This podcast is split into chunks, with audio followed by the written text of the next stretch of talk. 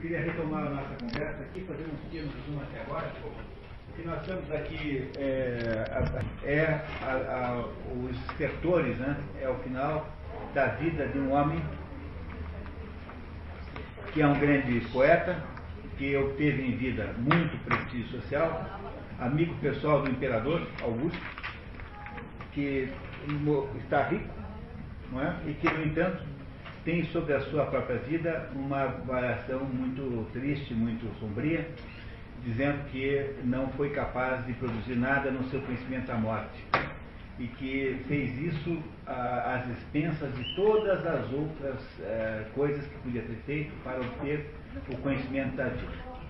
Sob o ponto de vista aqui, digamos, iniciático, né, do esquema iniciático que está implícito da obra, o que nós temos aqui é o segundo momento. Aliás, se vocês lerem esse livro direto do original, sem ser pelo resumo, seguindo assim, sem parar, a obra lendo sem parar, vocês notarão que se trata de uma sinfonia. Uma sinfonia com quatro movimentos, são quatro capítulos, quatro partes, como a maioria das sinfonias também são quatro movimentos. E, e vocês notarão com muita clareza as diversas, as diversas é, é, os diversos ritmos da obra. Né? Então você tem um pedaço que é andante, haverá um maestoso no final, haverá há muitos crescendos. Você tem todas aquelas modificações de ritmo da obra presentes aqui de alguma maneira. Basta prestar atenção que você sente que vai mudando. Ele fez isso de propósito, é uma obra sinfônica, é uma poesia sinfônica. E isso perde-se completamente, obviamente, no, no, no, resumo, porque seria um milagre se isso se mantivesse assim. Não dá para manter mas vocês recuperam isso se vocês fizerem a leitura da obra direto, né, tentando entender então a musicalidade da obra, que está associada obviamente com a sua forma. Né? Aqui, tem né? É, os alemães geral têm né? essa musicalidade. Né? É, alguns têm, né? Nem todos. Né? né? Alguns têm, né? Nem todos têm, né? Uma, nunca mais esqueço que quando eu estudei latim, quando eu era assim, adolescente, né? Tinha uma poesia do Horácio que acabava assim com a palavra fluctus, e era a fluctus, era, fluctus é espuma, né? Que bate, era a espuma da, da onda batendo na pedra. E se você prestar atenção, né? Ao ouvir a palavra fluctus, você ouve aquela espuma, é, o som da espuma se. Né? Não, não é isso? Essa, essas coisas assim é que são poesia. Poesia são esses fenômenos é, que esse autor aqui, o Hermann Broch, faz como ninguém. Portanto, a, a, prosa poética é maravilhosa e é um espanto que o tradutor tenha conseguido manter boa parte disso na tradução, porque, veja, o alemão é uma língua muito diferente da, do português. Portanto, toda a musicalidade depende do quê? Da sintaxe, depende da formação das palavras, do, dos sons. Você nunca fala duas línguas com a mesma parte do corpo. Não é? Você, como fala alemão, fala com uma parte do corpo. O alemão é cultural, quando você fala é, francês, fala com outra parte do corpo, do, do, o francês é mais nasal e assim por diante. Logo, as línguas não têm nem mesmo uma semelhança anatômica. Cada língua é falada com um determinado conjunto de meios físicos. E é por isso que falar bem uma língua estrangeira é difícil, porque é preciso você modificar até o próprio processo de expressão. Não é a mesma maneira que você fala uma língua estrangeira, alemão é cultural, Reuter, né? e enquanto que o, você não tem som cultural nem no francês, por exemplo. O francês é uma língua que adocifica, o alemão é, torna mais áspero. Cada uma dessas características tem um certo valor e, e, e, e se aplicam poeticamente a situações diferentes. Não é? Mas o que nós temos aqui é um homem, então, que está no último dia da sua vida, ele sente isso por intuição, e que, no entanto, julga que a sua vida foi um desastre, ele desceu aos infernos sem carregar o ramo dourado. Está, então, portanto, prestes a perder a sua alma, que é a sensação que ele tem de estar vivenciando aqui. No entanto, ele uh, receberá agora a. Reparem que as coisas não ficarão como estão, há uma chance de Virgílio sair do inferno com a sua alma intacta e essa chance, essa chance depende do quê? De ele perceber finalmente o caminho certo, apesar de ter passado a sua vida toda, 51 e poucos anos, no caminho errado, errando miseravelmente o tempo todo. Podemos continuar? Clarinha. Tendo decidido queimar a Eneida, Virgílio ouve a voz do menino que o havia acompanhado até aquele aposento e que já àquela altura teria ido embora. O menino, que te chamasse Lisânia, diz: Eterno é o eco do teu poema. E reitera o poeta: Nunca mais poderás ser solitário, nunca, nunca. Pois aquilo que ressoou de ti era maior que tu mesmo, maior que tua solidão, e tampouco poderás aniquilá-lo. Ó Virgílio, no canto da tua solidão ressoam todas as vozes, todos os mundos estão contigo, ecoando, e romperam para sempre a tua solidão, entrelaçados para sempre com todo o porvir, porque tua voz, ó Virgílio, tem sido desde o princípio a voz do Deus. Pronto, esse menino que está aí, tal que agora diz que chama-se Lisânias, aquele que foi abrindo caminhos uh, no início, uh, vou até antecipar para vocês, para vocês não ficarem com grandes dúvidas com isso, aparece o tempo todo aí falando com ele, o menino e o tal do escravo. Esses dois aí são duas entidades espirituais, eles, ninguém mais fala com eles a não ser o próprio Virgílio. Embora isso nunca esteja claro, né? Mas estou aqui entregando o jogo para a gente já é, facilitar a compreensão no resumo da obra. Portanto, esse menino, na hora em que ele diz que está só, está sozinho, ou seja, no momento que ele chega, digamos, ao momento mais dramático da, da infernalidade da sua vida, o menino diz assim, não, você não está sozinho, porque a sua, é, a sua obra é o eco de Deus.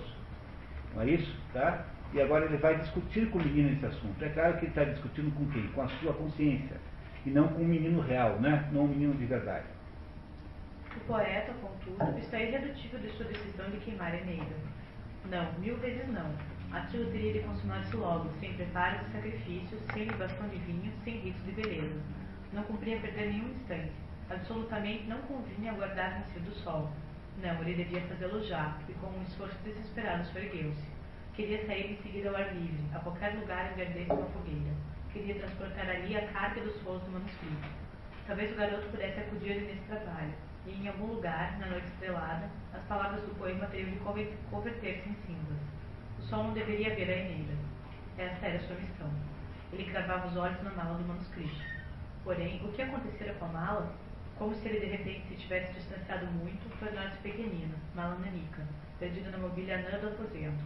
Embora o objeto ainda se encontrasse no mesmo lugar de antes, era impossível chegar até ele, impossível alcançá-lo. O que está acontecendo com ele? Ele está morrendo, ele está se distanciando do mundo. Por isso é que a mala parece muito menor. É? Ele, no entanto, continua convicto de que é preciso queimar aquela mala com o, com o manuscrito bom. Como Lisânias diz tu, ó meu pai, sabes todos eles, nomes das coisas. Tu deste os nomes das coisas. Eles estão no teu poema. Virgílio insiste em que a poesia apenas duplica o mundo impediu que é o manto da poesia, e jamais a poesia se tornará fundação, jamais despertará a poesia de seu jogo adivinhador, jamais o poema chegará a ser oração, oração verdade, válida como sacrifício. Deve ser válida. Válida. Válida como sacrifício. Oração essa tão profundamente inerente ao genuíno nome das coisas, que para o orante, encerrado na palavra imoladora, volta a encerrar-se a duplicação do mundo, e que para ele, só para ele, Palavra e coisa constituem novamente uma unidade. Palavra e coisa constituem novamente uma unidade. Pararam que coisa extraordinária? O que, que é a falsidade da arte que ele acha que faz? Ele produz a realidade de um lado, a palavra do outro. Olha, se a palavra está do outro, a realidade do outro, significa que aquela, aquela palavra não é nada, não significa nada, é apenas uma palavra, é apenas um flatus voz. Ah, nada, nada que seja, ah, que tenha alguma razão de ser. Para ele é preciso reencontrar a maneira da palavra e a realidade casarem de novo. Não, não, pensem que com isso ele está propondo, digamos, uma, uma visão realista ou naturista da, da, arte, não é isso. Não se trata de fundar uma nova escola artística, trata-se de, de, dar à arte, seja qual for ela, no caso a palavra, porque ele está falando aqui de literatura, dar à literatura um sentido. E aí sim ela voltaria a fazer sentido e, portanto, aí ela falaria da vida e não da morte ó pureza do coração, inatingível a poesia, e, no entanto, assim, atingível esta, desde que ela mesma seja imolada, superada e aniquilada. E mais uma vez escapou um suspiro, um grito. Queimara a Eneida. Meu pai. Com toda razão, ele, o poeta, percebia no profundo espanto que ressoava nessa exclamação a rejeição do seu propósito. Contrariado, replicou. Não me chame de pai. O Augusto está velando. Vela por Roma. A ele chama de pai, não a mim não a mim. O poeta não faz parte dos que velam. Tu és Roma. Eis o que sonha qualquer menino. Pode ser que também eu tenha um dia nutrido esse sonho. mas eu apenas utilizei os nomes, os nomes romanos. Ele insiste que a obra dele não fala das coisas reais, não fala da realidade, mas são apenas palavras falsas, né? Porque no fundo ele inventou. Ele inventou uma ficção para explicar a origem de Roma, que é a ideia de que Enéas havia fundado, e é isso que tem. É apenas uma, um conjunto de palavras, bonitas, mas apenas um conjunto de palavras. O Vade só vê um meio de regressar à terra natal. Ó retorno à ação, que é o amor, pois somente o ato que ajuda, servindo, é mais forte do que destino, já que dá o nome e preenche a forma vazia do destino. Pois aqui tem o momento mais importante da obra, em que ele diz que a única possibilidade de retornar à realidade, ou seja, a única possibilidade da obra artística fazer sentido se ela estiver associada de alguma coisa à ideia de amor. Mas cuidado, não se trata aqui de amor romântico, no sentido que nós entendemos hoje em dia, é o amor no sentido de dedicação a uma outra coisa, um amor no sentido de transferência da responsabilidade de alguma outra coisa. Vocês devem ter reparado que o texto aos pouquinhos vai ficando completamente cristão. E, e, eu queria que vocês também soubessem que o Virgílio, embora não tenha conhecido Jesus Cristo, está completamente incorporado à literatura cristã. E por que, que é assim? Porque ele escreveu na Écloga número 4, Écloga número 4, que é uma poesia de 30 versos, é, que também é chamada de, de, de, além de chamar Écloga, também chama de, meu Deus, como é? É já lembro. E, é, e, essa, e nessa poesia Écloga número 4, bucólica, bucólica número 4 né? Bucólica vem de buco. Buco é boi. Portanto, a época como bucólica significam ambas poesia pastoral, pastoral, não é? Lembre da pastoral de Beethoven, que há poucas obras de sinfônicas que possam ter feito tão bem a interpretação do clima pastoral grego, né, romano dessa época. E o, e o, e o Virgílio, nessa, nessa época, número 4, diz lá com todas as letras que vai haver uma nova idade do ouro, e essa nova idade do ouro é, acontecerá com o advento de um menino. E essa, a interpretação cristã dessa época é a interpretação de que ele faz a profecia do advento de Jesus Cristo. Por isso é que o Virgílio foi incorporado totalmente ao cristianismo, embora tenha morrido antes do dia em que Jesus nasceu, nunca conheceu Jesus. E é por essa razão também que na Divina Comédia é ele quem é, segue com Dante Alighieri pelo percurso infernal, vai com Dante Alighieri por todo o inferno, depois sobe com ele um monte do purgatório e para no paraíso, porque ele não tendo conhecido Jesus, não sendo, portanto, cristão, do ponto de vista formal, não pode continuar. Então ele é substituído por Beatriz, que consegue, né, que continua é, conduzindo o Dante Alighieri, até que Beatriz, não sendo santa, não pode ir em frente e finalmente, então, quem faz o percurso como como condutor de vigília, como dividente, é São Bernardo de Clairvaux. São Bernardo de Clairvaux, que é santo e, portanto, fundador dos Templários, ele, Dante Alighieri Templário, pôs lá São Bernardo como o terceiro e último acompanhante. Mas é, é, tudo se acontece na prática como se Virgílio fosse, de fato, um autor cristão. É um dos fenômenos mais interessantes. Não há nenhum autor é, pagão que tenha, com quem tenha acontecido esse fenômeno de incorporação tão clara. Para qualquer pessoa que você procure entender, Virgílio é cristão. Embora Virgílio tenha apenas essa, a, seu, a seu favor, essa profecia, que é, afinal de contas, uma profecia se você a interpretar cristianamente, porque também não há nenhuma garantia que seja isso. Não é? ele, ele, ele cita a nova idade do ouro que viria com o advento um menino. É, é, isso que é importante que vocês tenham percebido nesse momento aqui, nesse pedacinho, que é muito importante. Continuamos? Somente quem, ele mesmo, proceder de domínios superiores ao destino e, todavia, esgotar até as fezes da perdição fatal, receberá também a graça de retransformar a desgraça em salvação, a graça de tornar-se portador da redenção. É, até as fezes, fezes aí, é, só tome cuidado, é um sentido diferente da palavra fezes, a fezes significa borra. É, quando você, por exemplo, faz vinho, no fundo da garrafa de vinho sobra uma borra, que é um material sólido. Não é isso? Esgotar até as fezes significa esgotar completamente até o, o restolho que sobrar no final. Fezes tem esse sentido também de, de, de borra, que fica no fundo das garrafas de vinho. Esgotar completamente. Esse é o sentido de esgotar até as férias. Ó, a ele e unicamente a ele, ao herói de progênio divina e figura humana, caberá o privilégio de carregar o pai através dos incêndios da perdição. Unicamente ele estará autorizado a salvar o progenitor. Unicamente ele terá o direito de alçar sobre seus ombros quem o gerou, carregando-o em direção aos navios e à fuga de regresso, que os leve à nova terra, a terra prometida, sempre foi o torrão natal do Pai. E aqui então ele faz uma dissertação belíssima sobre o que é preciso acontecer para que a gente consiga regressar finalmente, conseguir novamente voltar à vida. Voltar à vida só será possível para aqueles que se responsabilizarem por alguma coisa. Ele começa a nos querer nos contar é, que alguma coisa extraordinária vai acontecer no mundo a partir do que está acontecendo naquele momento da história da, de Roma. Olha que interessante que vai ficar isso. Amanhã iminente, Virgílio vê no renascimento do dia alguma esperança. Sinfonicamente, como se fosse uma, um madrigal, é, com a manhã também nascem as esperanças. Ele passa a noite no inferno, não é? achando-se o mais indigno dos homens, na medida em que vai havendo o sol, o sol, obviamente, é o renascimento do dia, é o renascimento da esperança, isso é simbólico, ele vai percebendo que há alguma coisa que pode ser feita. Ou seja, ele consegue imaginar como é que escapa dos domínios de Plutão, né? como é que é possível sair do inferno e voltar, subir para algum lugar. Não é isso? Vamos lá.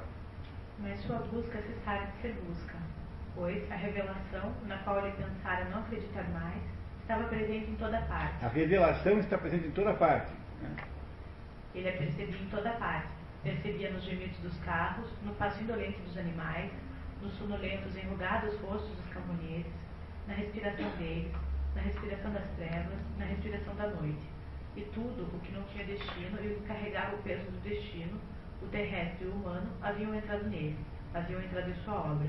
Eram o seu destino também, a tal ponto que, embora não escritos, embora nunca fixados em poesia, receberiam todos eles a promessa de que jamais se perderiam, a promessa de uma infinita transmissão ao seio de um infinito amor, de um amor de pura ternura, duradouro, eterno. Inundado de lágrimas, escutava a noite que se ia.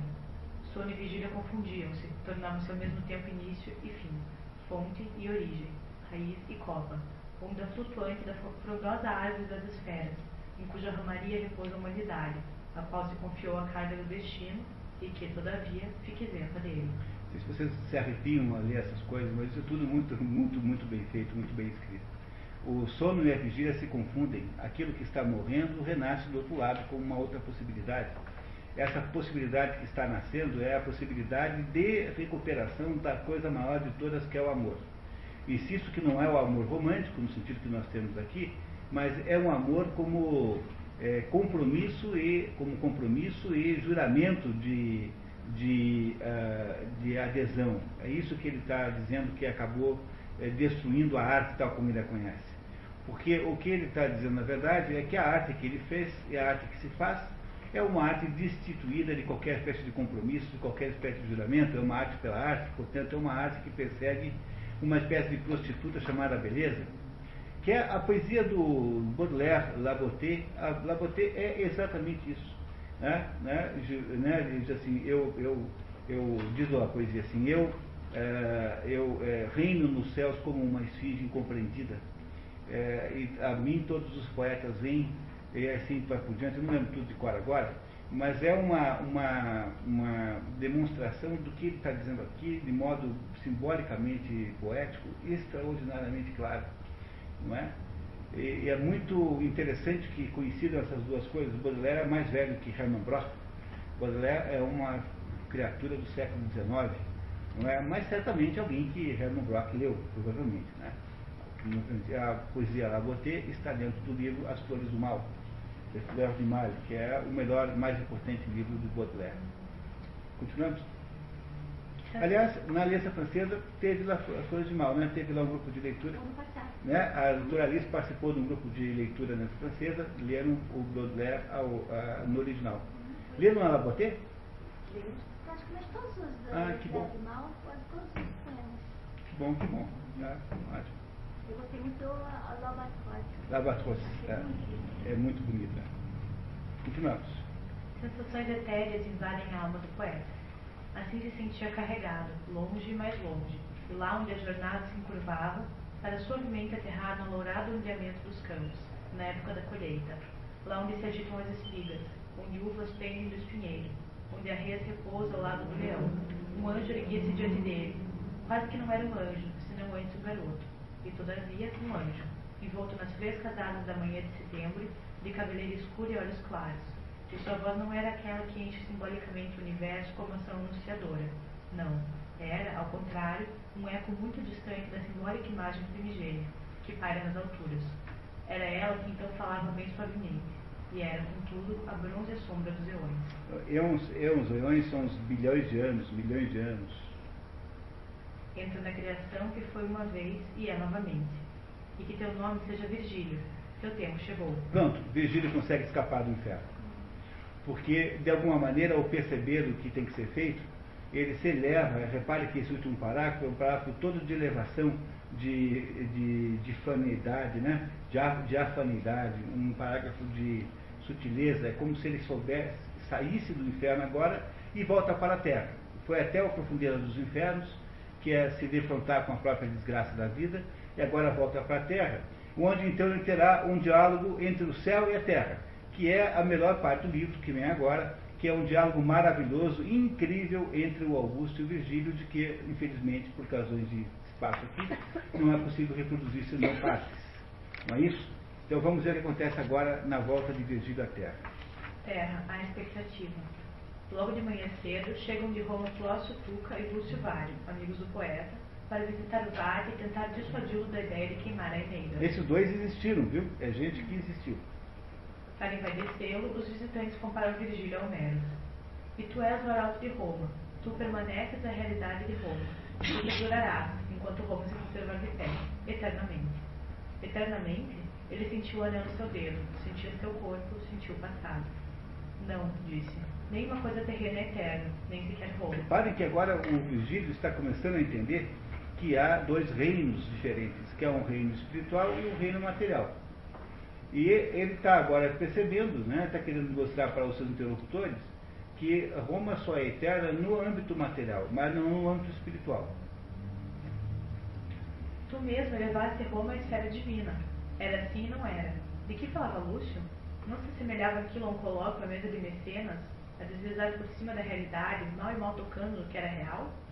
Caio Crime Mecenas é personagem real, um homem rico, amigo das artes, que ajudava concretamente artistas. Mecenas e Virgílio foram amigos.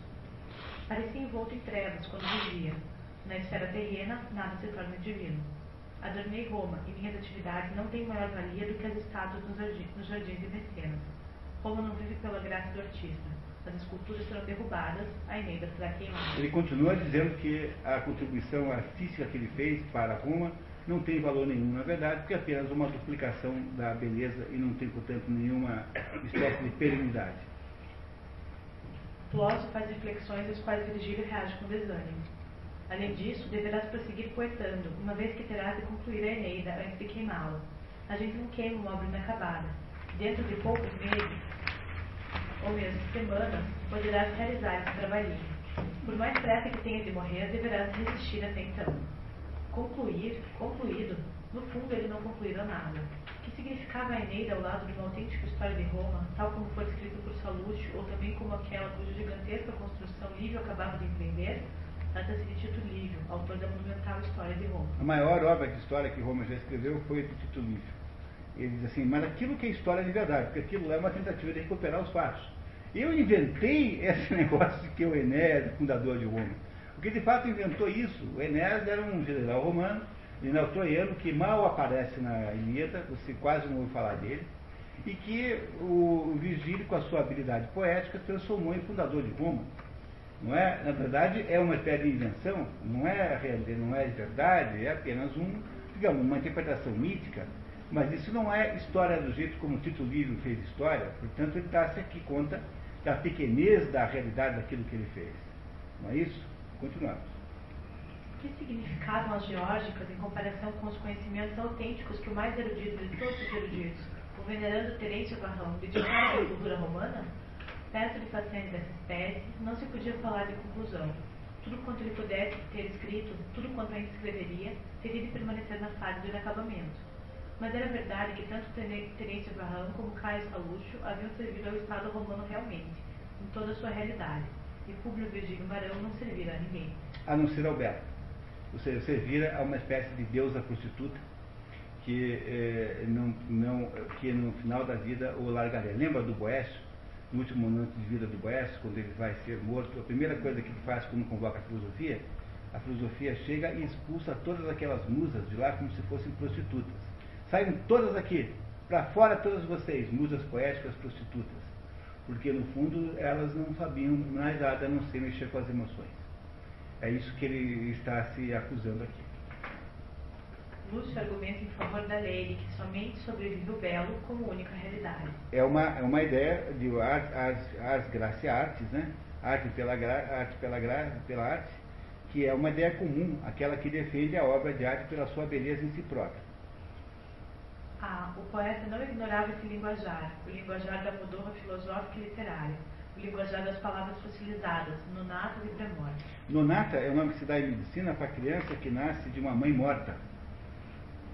Nonata é o nome da criança que nasce de uma mãe morta. Que acontece de vez em quando. Né? Em outros tempos, também ele tiveram o hábito de usá-lo, e certamente acreditar então no que assim se expressava, acreditar ou pensar acreditar. Ao passo que isso, a esta altura, soava estranho, quase incompreensível. A lei, existe uma só única lei, a lei do coração. Pronto, está aqui a definição exata, essa é a frase central de todo o livro. Se o Dócio está dizendo para ele que a lei que funciona é a lei de que só o belo aqui deve existir, ele diz, não, a única lei que existe é a lei do coração. Vocês estão entendendo que ele está introduzindo o cristianismo na conversa? Tá? Lentamente, que a lei do coração é que interessa, o resto é tudo secundário, o resto é tudo apenas é, imagens, é, digamos, fúteis do mundo da vida. Como é a Eneida, na opinião dele. O Carlos Drummond tem um poema que fala mais ou menos assim, que fala as leis não bastam, os livros não nascem das leis. É muito lindo esse poema. Eu não conheço. Tá? A realidade, a realidade do amor. Não devia ele, não tinha ele que proclamá-la? Não devia ele, não tinha ele que dizer isso a esses dois para que o compreendessem? Ai deles, não o compreenderiam, nem sequer desejavam compreendê-lo, e por isso o poeta limitou-se a replicar. A beleza não pode viver sem aplauso. A verdade fecha seu aplauso. Não há, não há beleza que não tenha plaque, aplauso, sucesso. Mas a verdade não. A verdade não precisa de nenhum aplauso. Compreenderam a diferença dessas duas coisas? A futilidade da arte está em que ela necessita do aplauso da sua aparência. E é essa a futilidade para a qual ele havia, na sua opinião, dedicado a sua vida. E que só teria sentido a vida dele se tivesse sido dedicado a alguma coisa real, concreta, que é a verdade, é a única lei que estabelece essa, é a verdade do amor e pronto. É a única coisa que deveria, que poderia salvá-lo de alguma coisa. Muito acima da lei da beleza, muito acima da lei do artista, que apenas anela consonância, ergue-se a lei da realidade. Ergue-se, ó divina sabedoria de Platão. Eros no decurso da existência. Ergue-se a lei do coração. E ai um mundo que se esquecer dessa verdadeira realidade. Quem teve aqui ano passado lembra do banquete. O banquete de Platão é para contar isso. Essa é a tese do banquete de Platão que nós lemos ano passado. Não sei se vocês lembram, mas tem todo mundo lá dizendo o que é o amor.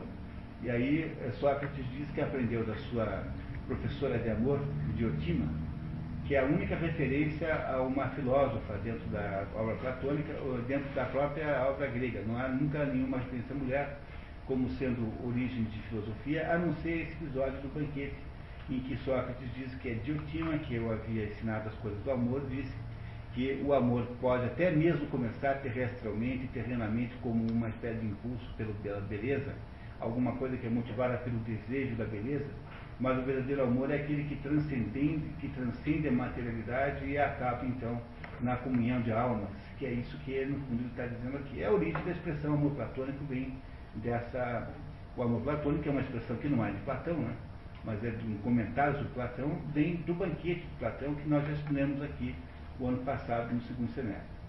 Está aqui então ele fazendo aqui uma referência platônica, dizendo que é isso que ele está querendo que esses amigos deles compreendam, que a beleza em si não é nada, porque a beleza em si pode parecer uma, uma pode parecer alguma coisa que incentiva o amor no sentido físico da palavra, mas e quando não há mais beleza? Ah, por isso que tem aquela velha tese de que bonito, belo é tudo aquilo que envelhece bem. No fundo, para você, você fazer uma, uma checagem dessa teoria, basta se comparar a Brigitte Bardot com a Catherine Deneuve. E vocês terão então a clara, a clara diferença entre envelhecer mal e envelhecer bem. A primeira, a Lady Café, é uma bruxa horrorosa, reclamando, é um monstro, e a outra continua sendo La Belle de Joux, né? perfeitamente como era antes. Aí você tem uma ideia do que seja beleza, porque a beleza não pode ser somente física, tem que ter alguma coisa a mais. Achar que toda que a ação do artista na beleza é uma maneira de você perverter o próprio processo de arte, é isso que ele está dizendo aqui. Ah, continuamos, vamos lá. Por que seria ele o único a ter conhecimento disso? Por que eram os outros ainda cegos? Por que não viam, não compreendiam isso, nem sequer os amigos? Por que seria ele o único a ter conhecimento disso? Por que eram os outros ainda mais cegos? Por que não viam, não compreendiam isso, nem sequer. É, acho que repetiu. Né? Não, mas isso é está sendo o é texto assim original. É, uhum. Não compreendiam isso, nem sequer os amigos? Por que seria ele por demais manco, por demais débil, por demais mudo para fazer com que o entendessem? Ou seria sua própria cegueira o que o incapacitasse? E o poeta via sangue diante de si. Tinha na boca o gosto de sangue. Um suspiro matraqueador desprendeu-se do peito.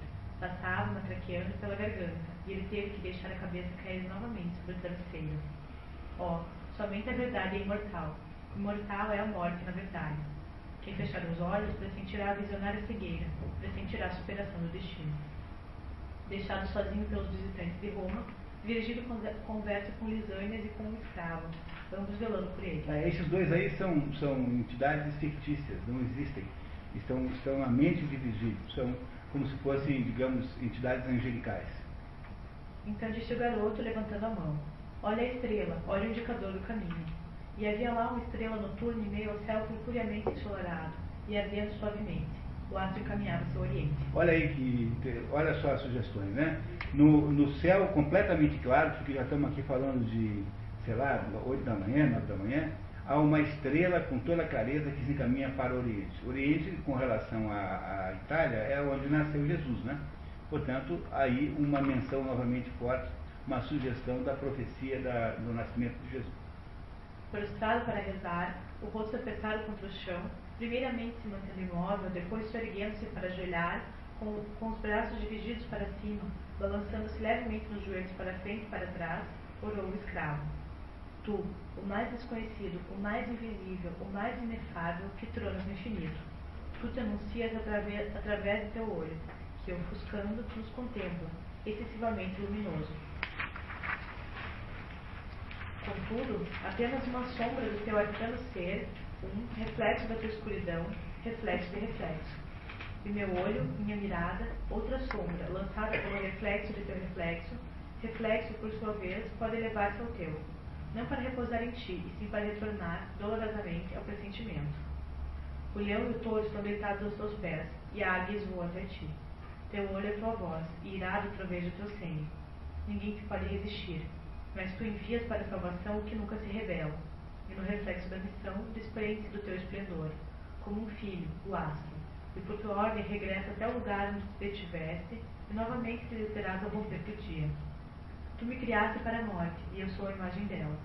Mas ao me criares, tu, o mais invisível no invisível, criaste ao mesmo tempo o retorno.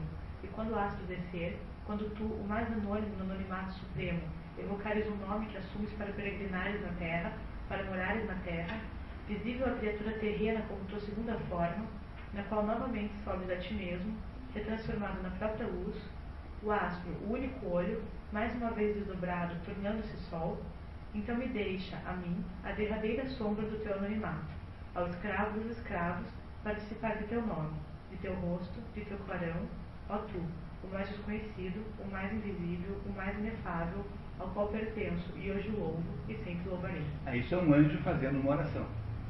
É, é, o escravo que fala isso. Portanto, é um anjo. O escravo como se fosse uma criatura angélica. É um anjo fazendo uma oração para um Deus que é um Deus acima dos deuses do gregos e romanos. Enfim, embora não seja, nós nunca nenhuma menção a um Deus judaico-cristão. Mas é o conceito de Deus que nós temos aqui. chega um médico, Carondas de Cos, que assevera melhor de Virgílio. É, Carondas de Cos é um médico que fato existiu, que tratou de Virgílio, que pertencia a uma linhagem de médicos famosíssimos. Uma, Cos é o lugar onde ele é um médico, portanto, grego, o lugar onde ele, onde ele nasceu, Cos, e que pertencia, então, digamos, é o melhor que a medicina da época podia oferecer, que Augusto podia oferecer ao seu grande poeta. Essa é a ideia desse médico. Em sã consciência, posso prometer-te muito mais ainda. Por exemplo, que dentro de poucos dias, quase que poderia dizer dentro de poucas horas, há de sentir-te perfeitamente bem. Pois, após uma crise com aquela que evidentemente passaste esta noite, e evidentemente de modo violentíssimo, na maioria dos casos apresenta-se uma muito rápida melhora do estado geral. No fundo, nós, os médicos, não podemos desejar nada melhor do que uma crise dessa. E segundo a opinião que sustenta com boa razão, ainda que não tenha o apoio de toda a escola e ela me da fama de excêntrico, sem que eu, por isso, me sinta ofendido, segundo essa minha opinião, será, em certas circunstâncias, até recomendável provocar artificialmente uma crise de tal natureza. Essas palavras são de uma ironia terrível, são interessantíssimas, porque é o médico dizendo que ele melhorará porque teve o máximo da crise na noite anterior. Mas, no fundo, simbolicamente, significa o seguinte, né? que para você poder subir tem que descer antes, porque só sobe aquilo que esteve embaixo não é possível subir aquilo que não desceu. Portanto, é preciso que haja uma descida aos infernos para que haja uma subida aos céus. Essa é a razão pela qual você encontra com essa frequência incrível a ideia da descida aos infernos, que está no credo. Jesus Cristo fez isso.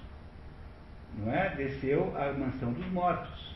Antigamente dizia-se desceu aos infernos, quando os padres não tinham é, constrangimento em usar essa palavra. Hoje acham que essa palavra é muito dura. Assim né, falar inferno, pode parecer que Jesus foi lá visitar o diabo, né, coisa do gênero. Não é isso?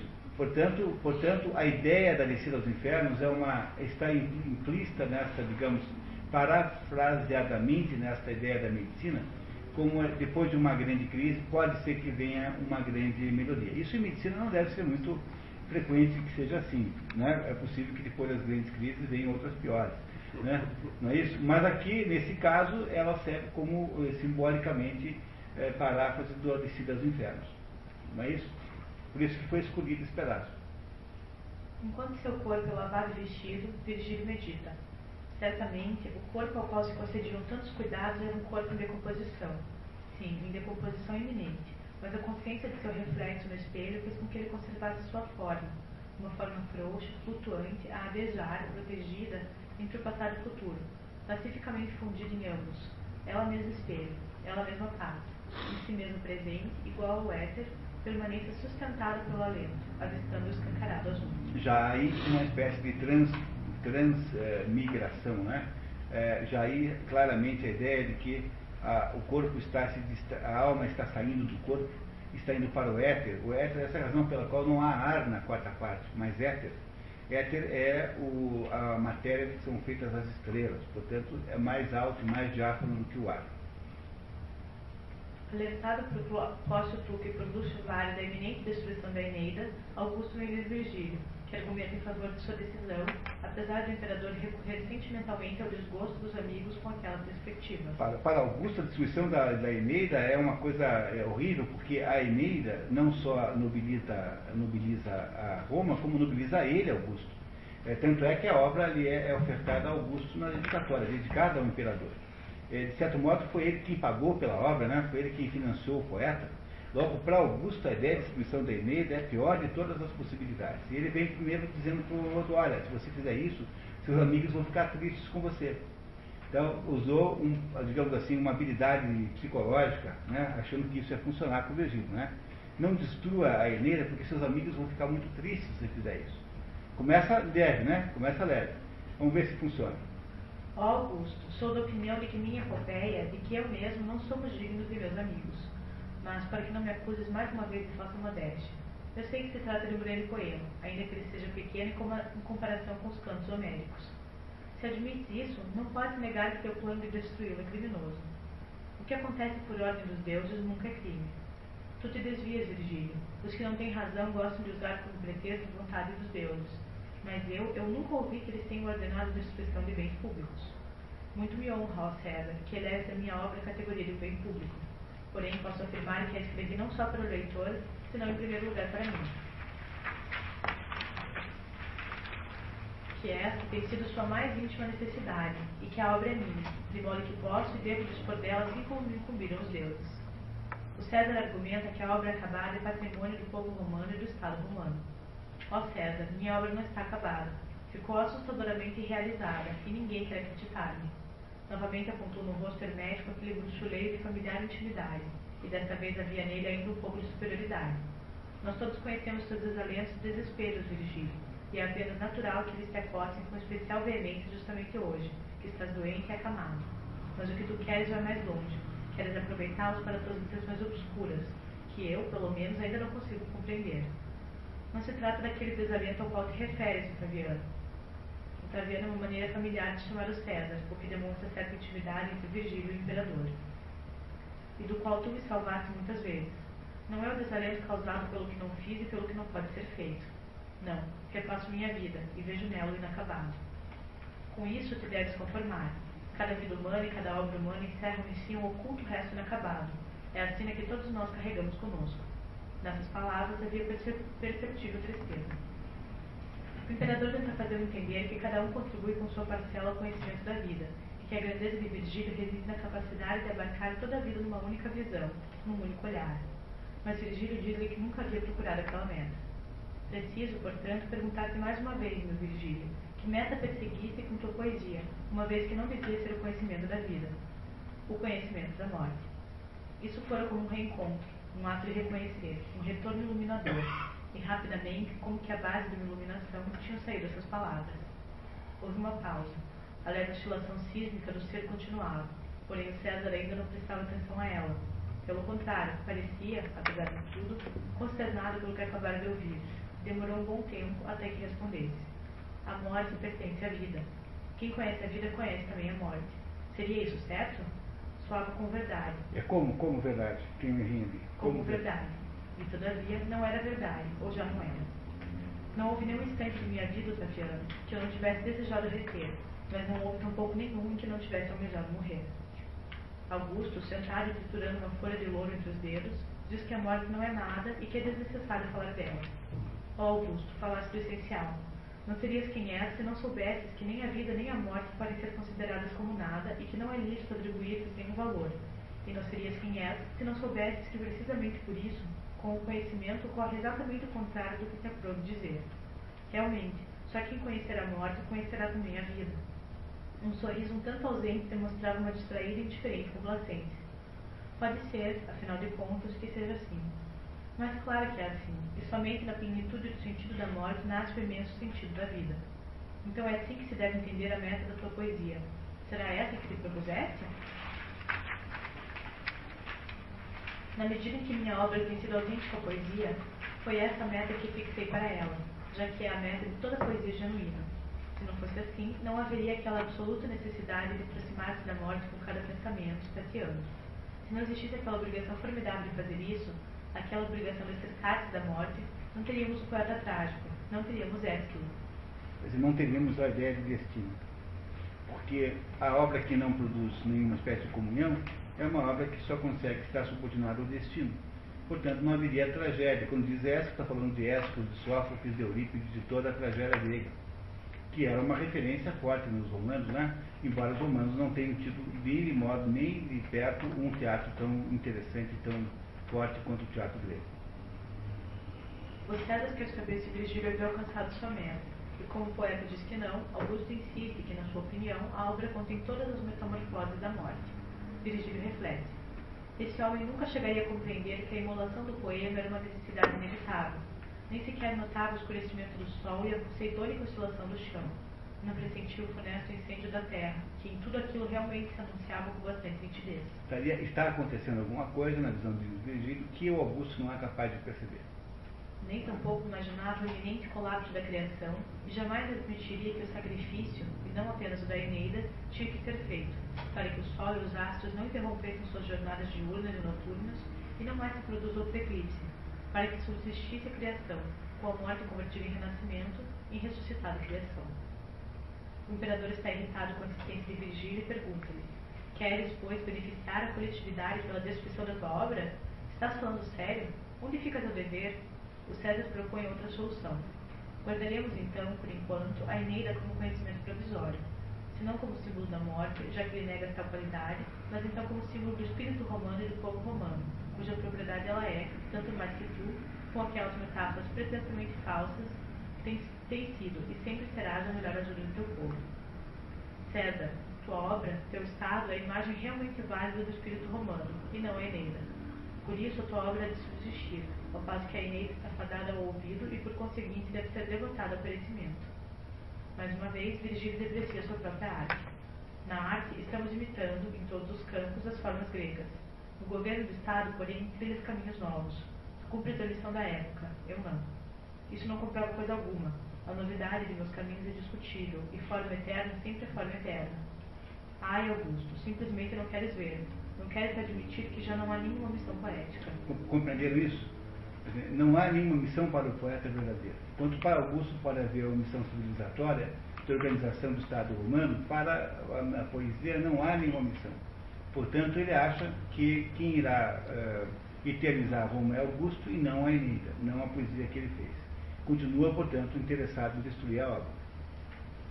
Augusto não aceita a diminuição da arte e lança mão do exemplo da arquitetura, da gloriosa época de Péricles e da própria Roma. Uma cidade de tijolos tem sido transformada numa de mármore. A ordem repousa na transformação dos tempos. O espaço repousa na esfera terrestre, ó Augusto.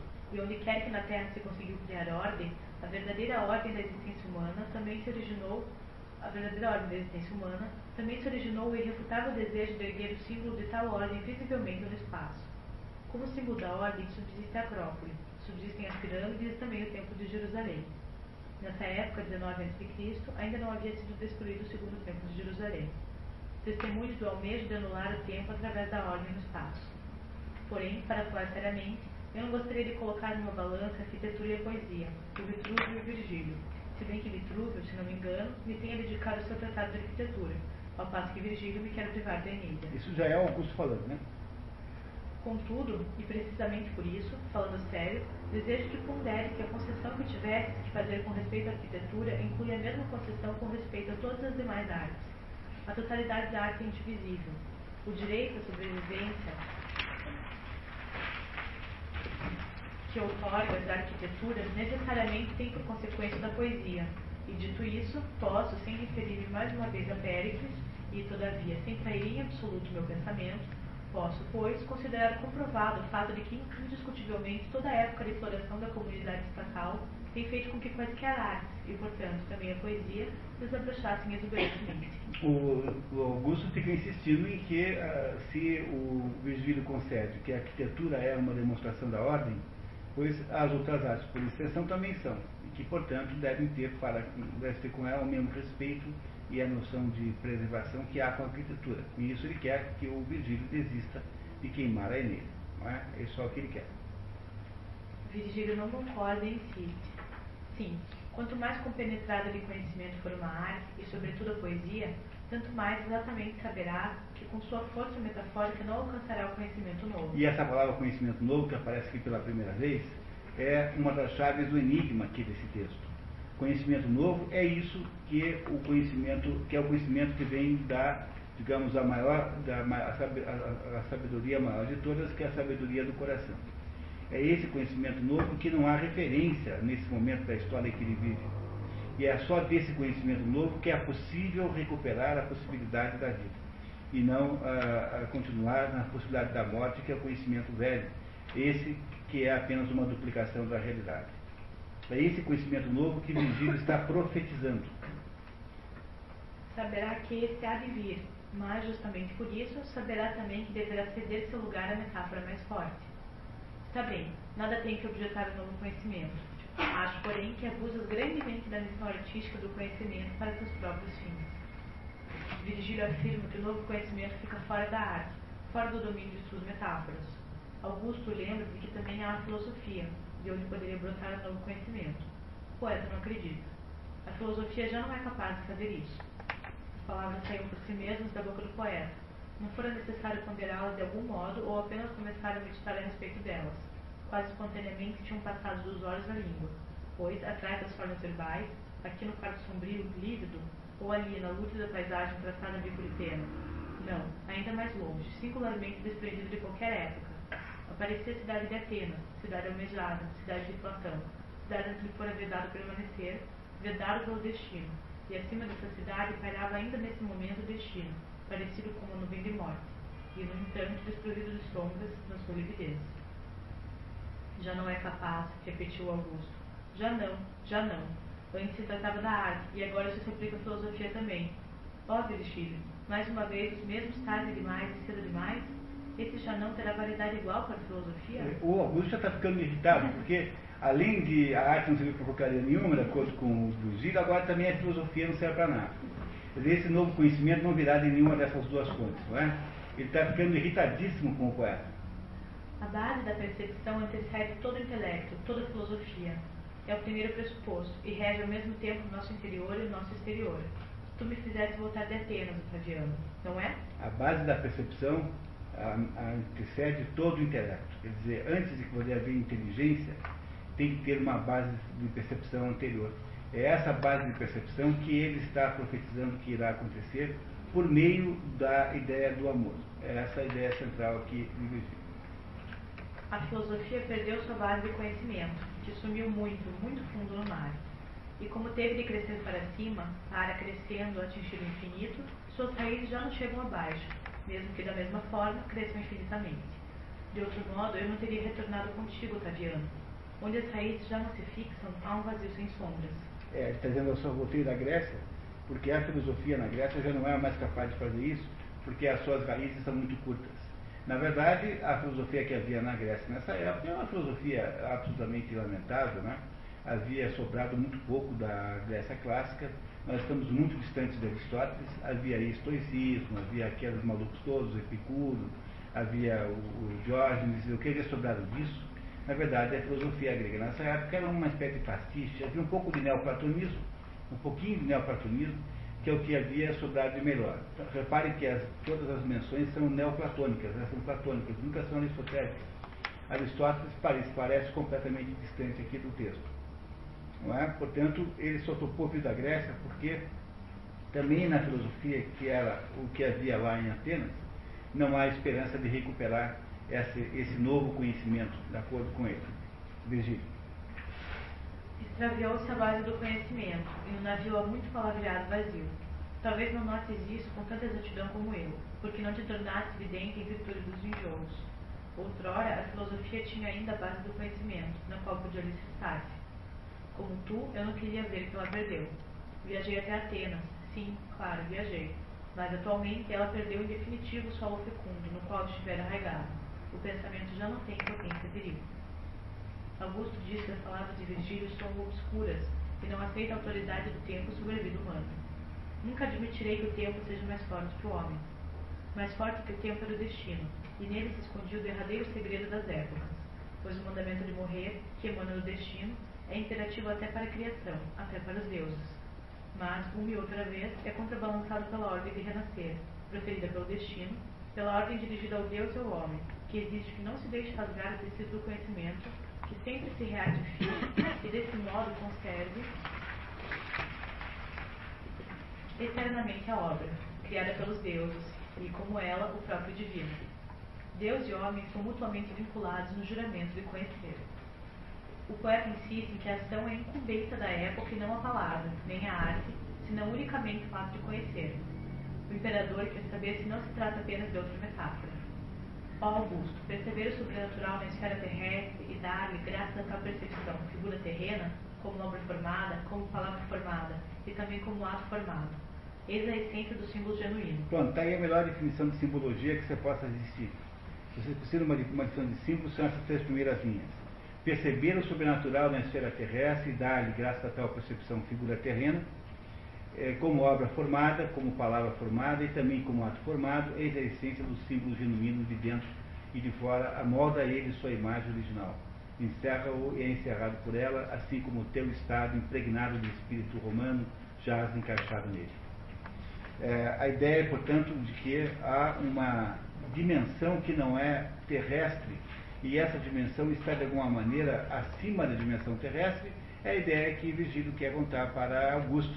Mas Augusto é o imperador de Roma, e o Augusto acha o seguinte, que se há alguma dimensão extraterrestre, é ele mesmo que representa, porque afinal ele sendo imperador é como se ele fosse um Deus sobre a Terra. E aí que você entende aquela a novidade incrível que é Jesus ter dito, dai a César o que é de César, dai a Deus o que é de Deus. Porque esta ideia é uma ideia estranhíssima para o mundo antigo. Dentro do mundo romano, era impossível fazer essa separação, porque o, o, o oficial do exército romano também é sacerdote há uma espécie de junção do Estado com, a, com, a, com o sacerdócio que faz com que no Império Romano não tenham existido jamais é, dissidências religiosas, porque não há, no fundo, dois impérios, dois estados em conflito. Quem estabelece esse estado em conflito é Jesus Cristo.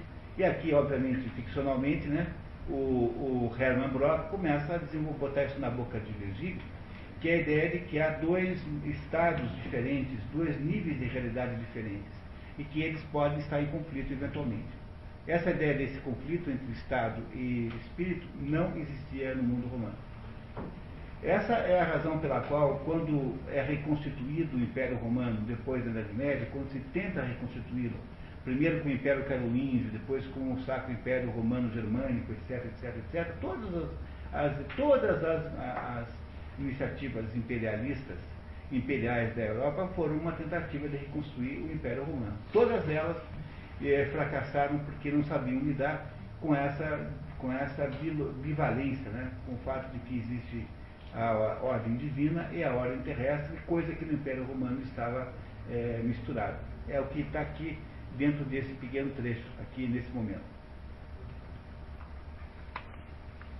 A metáfora representada pelo supraterreno, que representa mais ainda que nela entrou para formar parte dela, chega a sobreviver aos tempos. Cresce com sua duração, cresce para converter-se em verdade anuladora da morte, cujo símbolo é desde o princípio. A metáfora, a simbólica, portanto, a metáfora, a que, o símbolo que é associado com o que é transcendente, não, esse símbolo ele, ele sobrevive quando os impérios vão embora. Ele é mais durável que os impérios, ele é para sempre. Para o Augusto ouvir isso é um desastre, porque afinal de contas ele pensa que Roma é eterna. É, até hoje fala-se isso, né? Roma é cidade eterna. Não é? Não é uma expressão assim? Essa expressão é lá do tempo dos romanos. Roma era eterna, era para sempre. Ora, a ideia de que uma metáfora simbólica espiritual possa ser mais durável do que a própria Império Romano, para Augusto é uma coisa difícil de admitir, por isso que vai ficando cada vez mais é, mal parado nessa conversa aqui, tá? Vamos ver como é que continua. César lembra que ainda tem um império a dirigir. Não posso riscar as cidades da superfície da terra, Virgílio. O poeta, no entanto, não tem a mesma ideia da idade do ouro. Somos um povo que edifica cidades, e a primeira foi a cidade de Roma. Não como cidades negociantes e agiotas. Sua idade de ouro está monetizada e cunhada. E para o Augusto, a idade de ouro é o que? É o progresso e a riqueza de Roma. Para o Virgílio, o que é a idade de ouro? É a idade que virá com a vida do menino. A idade de ouro de Virgílio é a idade da, da espiritualidade. E a idade de ouro para César é a idade do quê? Da, das empresas, da, como é que se fala, como é que é das, da, do mundo corporativo. Entendeu? O mundo corporativo é que é o sucesso do mundo, na visão de, de Augusto, que ele vai defender aqui, né? Uma ideia de que o mundo econômico, enfim, sucesso material do mundo é a idade de ouro do mundo. E essa é a visão contrária de Virgílio. Nesse diálogo fica claríssimo isso. És injusto. O negociante é o pacífico soldado romano, e ao querer que ele subsista, é preciso também deixar de subsistir a organização bancária. Tudo isso faz parte da prosperidade do Estado. Não sou injusto, mas vejo nas ruas o avarento formigueiro, vejo a falta de piedade. Somente o camponês representa a religiosidade do povo romano posto que também ele esteja o perigo de sucumbir à avariação generalizada. Não esquece que o Vigílio é autor das bucólicas, das écoglas, é um autor, é um autor camponês. Ele valoriza a vida simples do campo, sobretudo. Virgílio resume o que quer dizer com conhecimento. Quem não se encontrar com conhecimento terá de atordoar pela embriaguez do próprio vácuo, portanto também pela embriaguez da vitória, inclusive a vitória apenas olhada como espetáculo, mas não menos sangrenta. O imperador só vê o reino de César, mas Virgílio lhe mostra que há outros. O estado em que meu divinizado pai, Otávio é filho do tio de Júlio César, Sagrada seja sua memória. Desejou criar o Estado que eu, de acordo com seu legado, empenho-me em edificar. Esse Estado é, ele mesmo, a liberdade. Imperecível e autêntico é a liberdade na realidade do espírito romano. Está vendo? Para Augusto, o Estado romano é a única realidade que existe. É, no fundo, o objetivo final da vida humana. Não é o Estado que o pai dele, que é Júlio César, ele é filho adotivo de Júlio César, criou. Júlio César destrói a República Romana e cria o Império Romano, embora ele mesmo não tenha sido imperador. Disse que Otávio é o primeiro imperador e não ele. Né? Ele é apenas o, digamos, o, o homem de transição, o governante de transição, essas duas coisas. O imperador só vê o reino de César, mas o Giro lhe mostra que. Ah, não. Tá, você está no reino do Espírito. O reino do Espírito já existe. Não, no reino do Espírito, a realidade do Estado por ti criado há de alcançar sua perfeição. Está vendo? Aqui faz, Virgílio faz a profecia de que vem o reino do Espírito. E no reino do Espírito, o Estado alcançará a sua perfeição. O reino do Espírito já existe. É o Estado, o Estado romano, o Império Romano até os seus mais remotos limites. Estado e Espírito são uma e a mesma coisa. E muito longe, embora da própria boca do poeta, importava a resposta.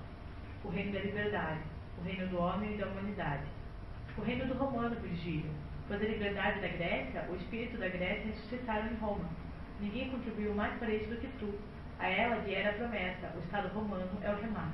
A Hélade é o, digamos, o Estado grego que nunca existiu, né, como unidade, e Roma é finalmente a realização dos sonhos gregos que nunca existiram como unidade, é a transformação então numa unidade política que será o máximo da vida sobre a Terra. Vocês estão entendendo que história, que, que coisa maravilhosa que tem essa conversa? Porque o imperador diz assim, olha, já tem um Estado, que é o máximo, e eu sou o representante espiritual dele. E você fica aí dizendo que vai vir um menino, mas que história é essa? Não estou entendendo mais nada.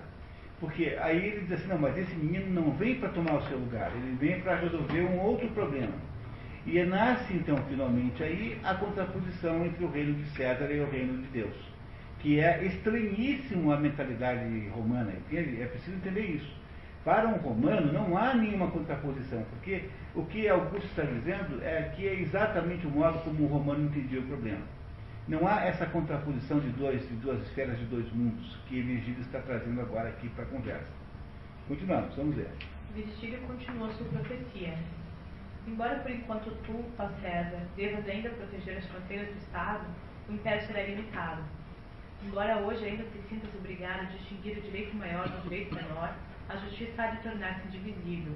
A coletividade ficará vulnerável a cada indivíduo, assim como o direito de cada indivíduo será garantido no da coletividade.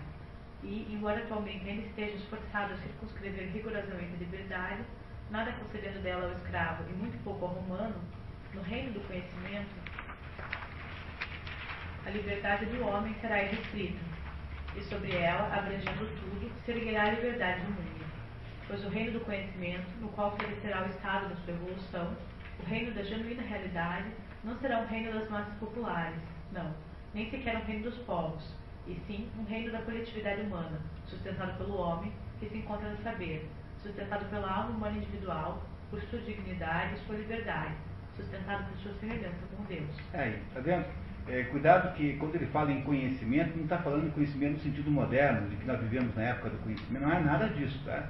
do, do, conhecimento da verdade. A verdade é absolutamente e é unicamente o amor. Pronto.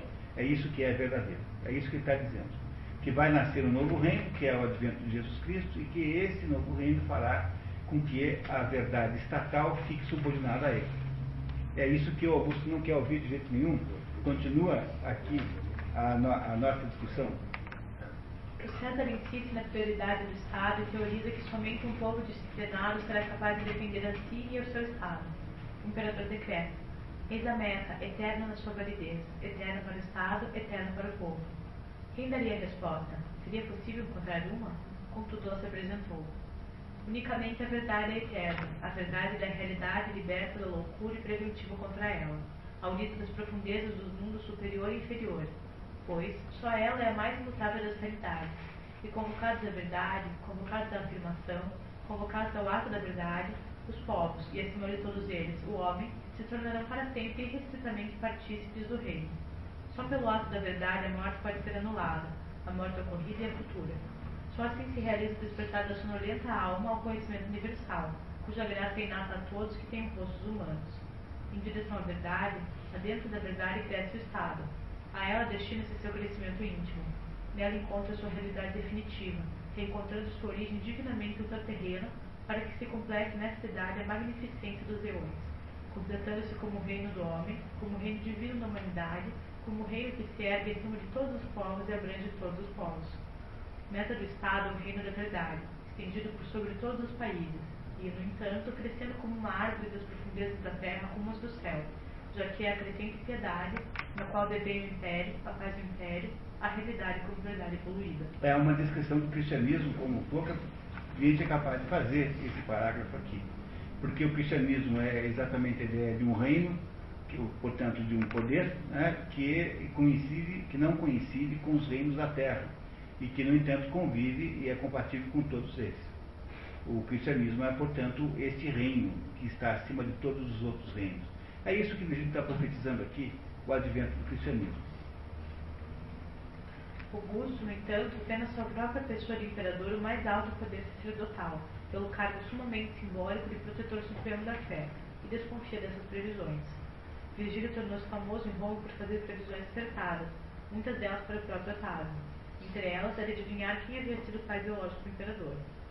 Ó Augusto, tu que pela primeira vez chegaste a conhecer a piedade da existência humana pela submissão à vontade do, do Pai, tu que em seu divinizado nome proteges poderosamente as formas da fé. César, né? César.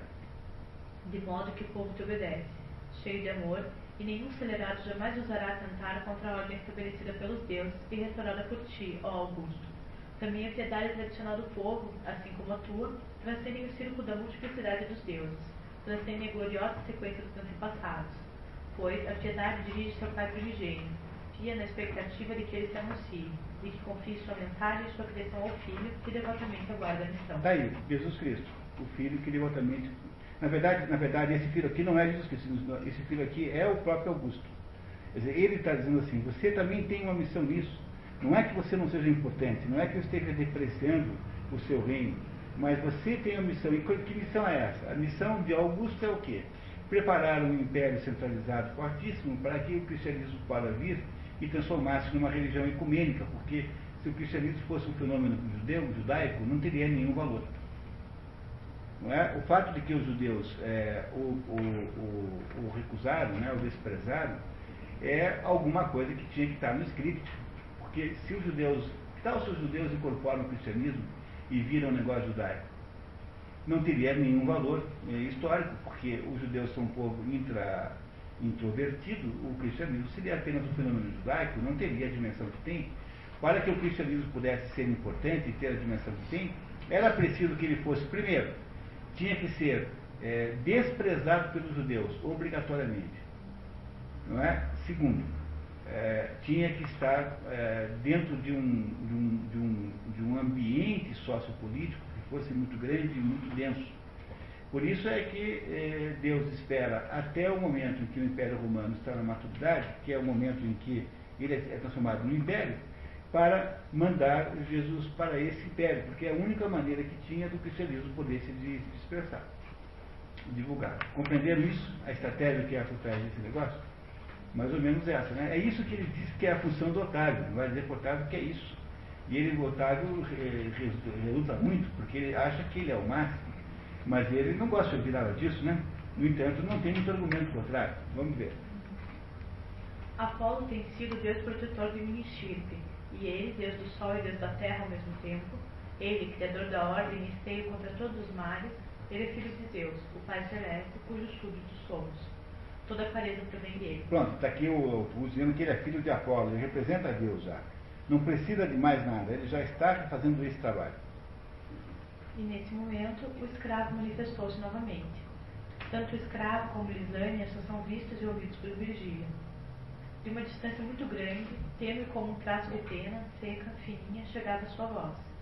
Também o próprio Zeus serve piedosamente o destino, mas acima dos domínios dele, lá onde a luz inescrutável vela todo o pensar, lá além dos limites, servindo constantemente, o destino é certo é certo do desconhecido primeiro, cujo nome está proibido. O nome de Deus é proibido de dizer. Até hoje é assim, né? Em muita religião é proibido dizer o nome de Deus, em um judaísmo é assim. Por quê? Porque até mesmo Zeus, até mesmo Apolo, estão subordinados a um Deus maior do que eles, que é o Deus que é o primeiro, o Deus primeiro. É esse que tem que ser, uh, que vai tomar conta do assunto. Augusto, a essa altura escandalizado, vê nas palavras de Virgílio uma ameaça ao Estado. Acha que aquilo é, é a revolução em pessoa, né? Aonde? Ele vai dar uma bronca no Virgílio agora. Aonde te encaminhas, Virgílio? Aonde? Tudo isso nos leva muito além de tudo que é terreno e já não contém nenhuma tarefa terrena. Eu, porém, eu estou situado na esfera da terra e com ela devo contentar-me. O povo romano deu-se deu suas leis, segundo a vontade dos deuses. Com isso, referiu sua própria liberdade, transformou em Estado e assim mostrou a si mesmo o caminho à clareza e à ordem de Apolo. Esse caminho é o que se deve, deve seguir. A mim cabe zelar por isso. E uma vez que o caminho for aberto pela ação da piedade humana, a piedade não deve ultrapassar esse caminho em sua meta. Não pode nem deve superar o Estado, porque então o Estado ficaria invalidado, quebrada sua realidade, e com ela a dos deuses tanto como a do povo. A piedade é o Estado, é servir ao Estado e integrar-se nele. Piedoso é quem serve o Estado romano com toda a sua pessoa e toda a sua obra. Não necessito de outra piedade, e é um dever do qual não se pode eximir nenhum indivíduo, nem eu, nem tu, nem mais ninguém. Estranhamente inacreditável era tudo que o Augusto acabava de declarar, incrível e ao mesmo tempo dolorosamente escondido atrás de uma máscara. Produziu o efeito lastimável de uma perda, uma decepção, um afastamento talvez causasse também uma sensação de vergonha, porque apesar de tudo cativava o ouvinte, possivelmente pelo caráter inimutável da amizade ou até mesmo da morte. Não seria, no fundo, o Augusto quem devesse morrer? O que dizia soava como um legado ao futuro líder do Estado romano, e todavia já estava morto, não chegava parte alguma, nem aos deuses, nem aos homens. Então, Augusto, é, é, que está pensando no poder de César, né? nas coisas de César, não consegue imaginar as coisas de Deus porque ele acha que Deus é apenas uma, uma referência que o uh, empoderou. Ele acha que ele é já representante de Deus. No entanto, está aqui dizendo Virgílio que vai acontecer uma coisa nova, um conhecimento novo virá de um menino, de alguém que virá uh, novo nessa história que não chegou ainda. Agora, Bom dia. pois não. Eu, eu, eu li a respeito de que é, essa questão de endeusar o próprio Augusto não veio do próprio povo romano, não é das raízes do povo romano, e sim uma influência externa. É, o, de, de, de, criar, de criar no, no, nos imperadores romanos a encarnação do seu próprio, o próprio Deus. Quer dizer, ele era é imperador dos homens e imperador divino. Ah, o, o, o imperador japonês, por exemplo, é representante direto de Deus esse imperador japonês que está vivo no Japão é, é como se fosse Deus na Terra. Há em toda a tradição é, de natureza de, de, nobreza essa ideia, ela é universal, sabe? Porque é como a própria palavra hierarquia, hieros arquem, a ordem, a arquem é governo e eros do sagrado. Então a palavra hierarquia tem dentro de si próprio o sagrado. É mais ou menos assim, quando você dá para um subordinado ser uma ordem, você como chefe de qualquer coisa, tá? qualquer que seja a sua função que tenha um subordinado. Ao dar ao subordinado essa ordem, você o faz com uma espécie de autoridade que tem alguma coisa de sagrado. Nessa autoridade há alguma coisa de sagrado. Portanto, há em todo o processo de autoridade humana um processo de legitimidade, de alguma maneira, e essa legitimidade que há em todo o processo de, de, de, de ordem humana é, é olhando para cima, bate lá no céu. Portanto, a coisa mais comum do mundo é que você é, acredite, caracterize o governante é, civil, militar, enfim, o, o, aquele que tem um cargo de, de, sobretudo aquele que tem um cargo de nobreza, como sendo de alguma maneira respaldado pelos deuses, por alguma entidade divina. Portanto, não parece nada estranho que seja aqui assim.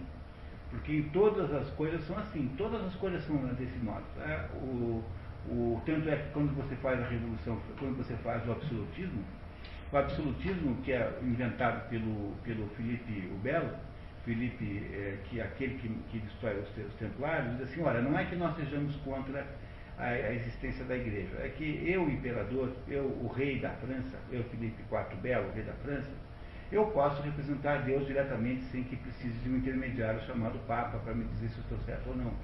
Veja, o absolutismo francês, que depois irá ser destruído na própria Revolução Francesa, não é, se desliga da ideia de que, o, de alguma maneira, o rei representa Deus.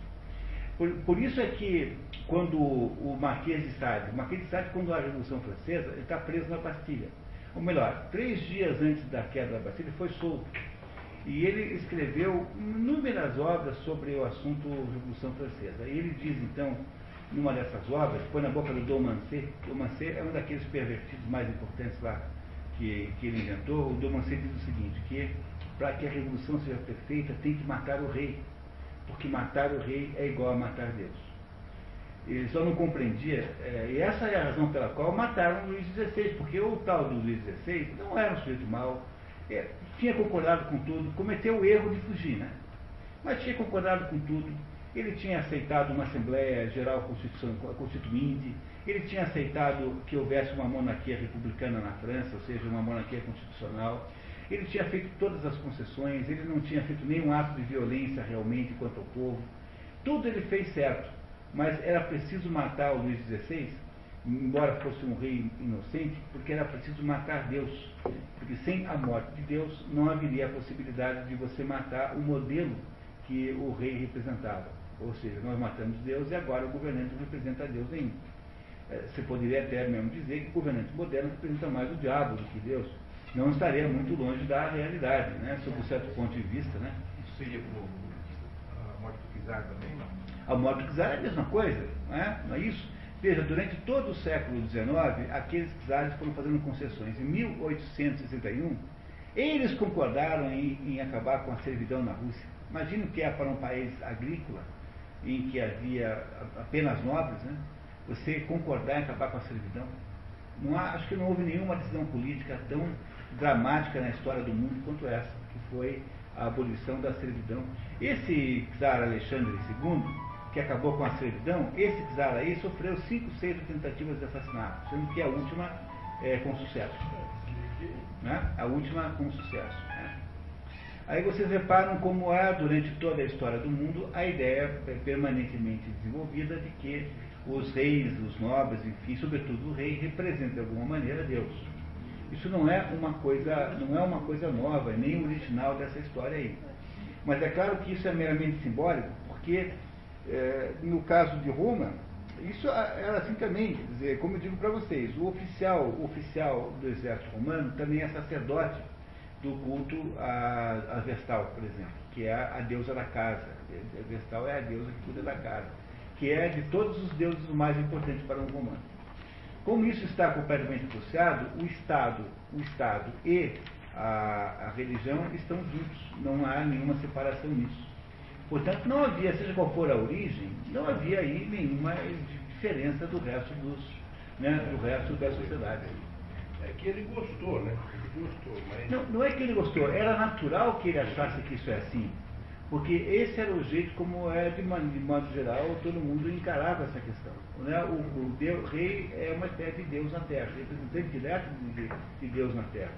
Eu digo para vocês, na prática, na prática, todo poder tem alguma coisa de sagrado. Todo, todo, todo, mesmo que seja o poder do chefe do almoxarifado sobre o motoboy mesmo que seja um poder tão baixo como esse, entendeu? Mesmo que seja o poder do, do, do, do porteiro do prédio com o entregador de jornal. Mesmo que seja nesse grau baixíssimo de poder, todo poder tem alguma coisa sagrada, começar com o poder, por exemplo, paternal da, da mãe e do pai sobre, as, sobre os filhos, o poder paternal da mãe e do pai sobre os filhos, tem alguma coisa de sagrado. Todo poder traz em si alguma ligação com o sagrado, todo. É? Portanto, é, é preciso é, não desmistificá-lo demais. Porque se você o desmistifica demais, as coisas ficam de uma gratuidade tamanha. Por exemplo, a decisão judicial. A decisão judicial é uma decisão de poder. Né? Ela tem alguma coisa em si de sagrado. Tanto é que você tem uma deusa que a representa, que é a Temis ou a Dike, conforme o modo como você queira olhar para o problema. Né? Não é isso? A decisão judicial é mais a Dike do que a Temis a DIC só é possível se ela tiver algum respaldo hierárquico, no sentido de sagrado. Senão, o que afinal de contas é a justiça? É aquilo que você eh, faz contra os mais fracos? Toda vez que você reduz a justiça a apenas uma decisão de conveniência social, você está é, tecendo o conceito de que a justiça é aquilo que os fortes usam para a, demolir os fracos, e só isso. Pois, nesse sentido, não não é nem Temes nem Dick, não há nada. É simplesmente uma, uma conspiração. Não é isso? No entanto, nas coisas humanas, como nós somos feitos de acordo com a medida do universo, há sempre uma certa noção de divindade em todo o poder constituído, portanto não seria o imperador Otávio que iria escapar dessa regra, né? Não é isso? E ele, no entanto, não aceita que essa sua, esse seu poder possa estar contrabalançado com um poder espiritual direto, que é esse que o Virgílio está querendo contar para ele que virá. Tá? É isso? Continuamos, por favor, Steve. O imperador acusa Virgílio de, com aqueles diálogos piedosos, querer eximir-se de suas obrigações para com o Estado, mas Virgílio diz que não há mais do que uma única piedade. Um tanto entediado, por assim dizer, com atenção enfadada, e de certo modo para liquidar definitivamente o assunto, o César deu a resposta. Uma piedade que produz monstros não é piedade. Um Estado que venera monstros não é um Estado. Não, é impossível conceber piedade sem deuses, é impossível concebê-la sem Estado nem povo e somente na coletividade pode ela ser praticada, pois só dentro do conjunto da pátria romana, que se identifica com seus deuses, logo o homem unia-se à divindade. Está vendo? Tá? Isso é Augusto dizendo, que na pátria romana a piedade identifica-se com os deuses. Não é isso? A pátria identifica-se com os deuses. Portanto, há uma unidade que será rompida com o advento de Jesus Cristo. A ordem da coletividade jamais teria originado, não tivesse alma individual encontrado a ligação imediata com o supraterrâneo Somente a obra que quiser servir diretamente ao subterrâneo é de servir também à coletividade nos domínios da Terra. Esse é o Virgílio contra-argumentando, né? Essas são ideias inovadoras de natureza muito perigosa, Virgílio. São prejudiciais ao Estado. São subversivas, porque diz que o Estado não tem não é tudo isso. Através delas, o Estado se completará, convertendo-se no reino. O Estado dos cidadãos se transformará no reino dos homens. Está destroçando a estrutura do Estado, está seduzindo a uma igualdade sem forma, está despedaçando sua ordem está destruindo o edifício firme do povo. Virgílio promete que haverá um milagre para provar sua tese. Insiste, pois, em afirmar que o Estado, na sua forma atual, não passa de uma fútil metáfora, uma autêntica metáfora. Bem, uma autêntica metáfora, mas continuas asseverando que somente no futuro ele obterá sua verdadeira figura real. Assim é, ó César. E quando se realizará esse teu milagre? Quando acontecerá tal transformação na verdadeira realidade? Quando? A essa altura, o famoso rosto Virgílio seu poeta desafiante, zangado e até nitidamente agressivo.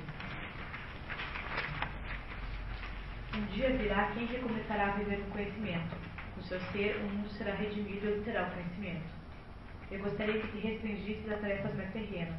As que tu propões são superterrenais, e para elas o meu tempo de vida já não é suficiente. São as tarefas do Salvador. Cuidado que ele não está falando aqui de Jesus, tá? Está dizendo que Salvador é o Augusto. Já em seguida você entenderão por quê mas os destinaste a mim, ou não. O Salvador vence a morte, e tu apareceste, triunfando sobre a morte, e me trouxeste a paz. Ele é Salvador porque ele está consolidando o Império Romano como uma habilidade política incrível. Ele foi um grande governante, esse Augusto. E é por causa dessa consolidação que haverá então um terreno fértil para o advento do cristianismo. Isso não é nenhuma resposta, pois só de modo terrenal podia estabelecer a paz. Terrenalmente tive que ordená-la, terrenal é a essência dela. Certamente pensas que somente me possam ser confiadas tarefas terrenas. No Filho do Divinizado, os homens já veem hoje o Salvador que deverá livrá-los do mal. No Filho do Divinizado é você, Augusto, porque o Divinizado é Júlio César, né? Então, no Filho do Divinizado, Júlio César, os homens já veem hoje o Salvador que deverá livrá-los do mal. Como? De que maneira? Tá? Vamos ver, agora ela vai explicar. A salvação sempre nos é trazida por uma rota terrestre, Augusto. Salvador é sempre terrestre e mortal. Deve ser assim. Somente sua voz provém dos domínios supraterrâneos, e somente graças a ela pode evocar dos homens o que há neles imortal e anseio pela salvação. A voz é de Deus, voz é Logos, voz é palavra, Logos, né?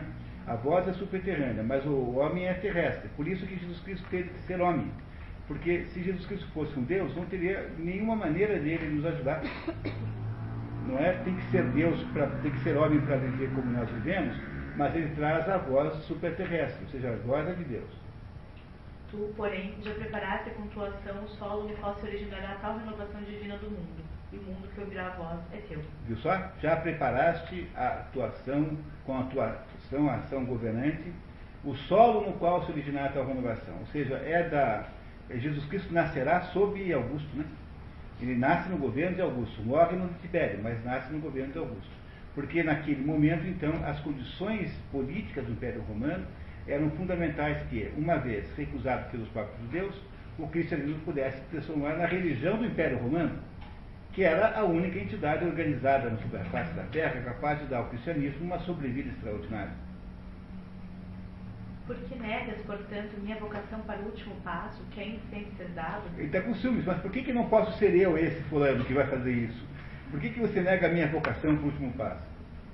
Porque negas que minha obra, a qual, afinal de contas, concede o valor de uma preparação, ainda pode ser chamada para trazer ao mundo a salvação definitiva? Por que negas que o símbolo, que de qualquer modo vês nesta minha obra, já contém em si mesmo a realidade?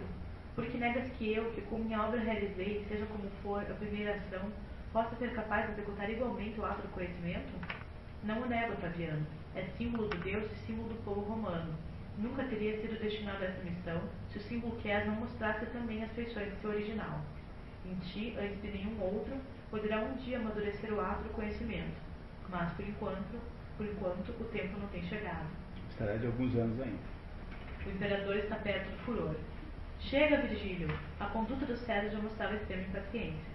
Se a publicação de Eneida te parece por demais egoísta, permite que ela aconteça somente depois do teu trespasse. Morte. Essa é a minha última proposta.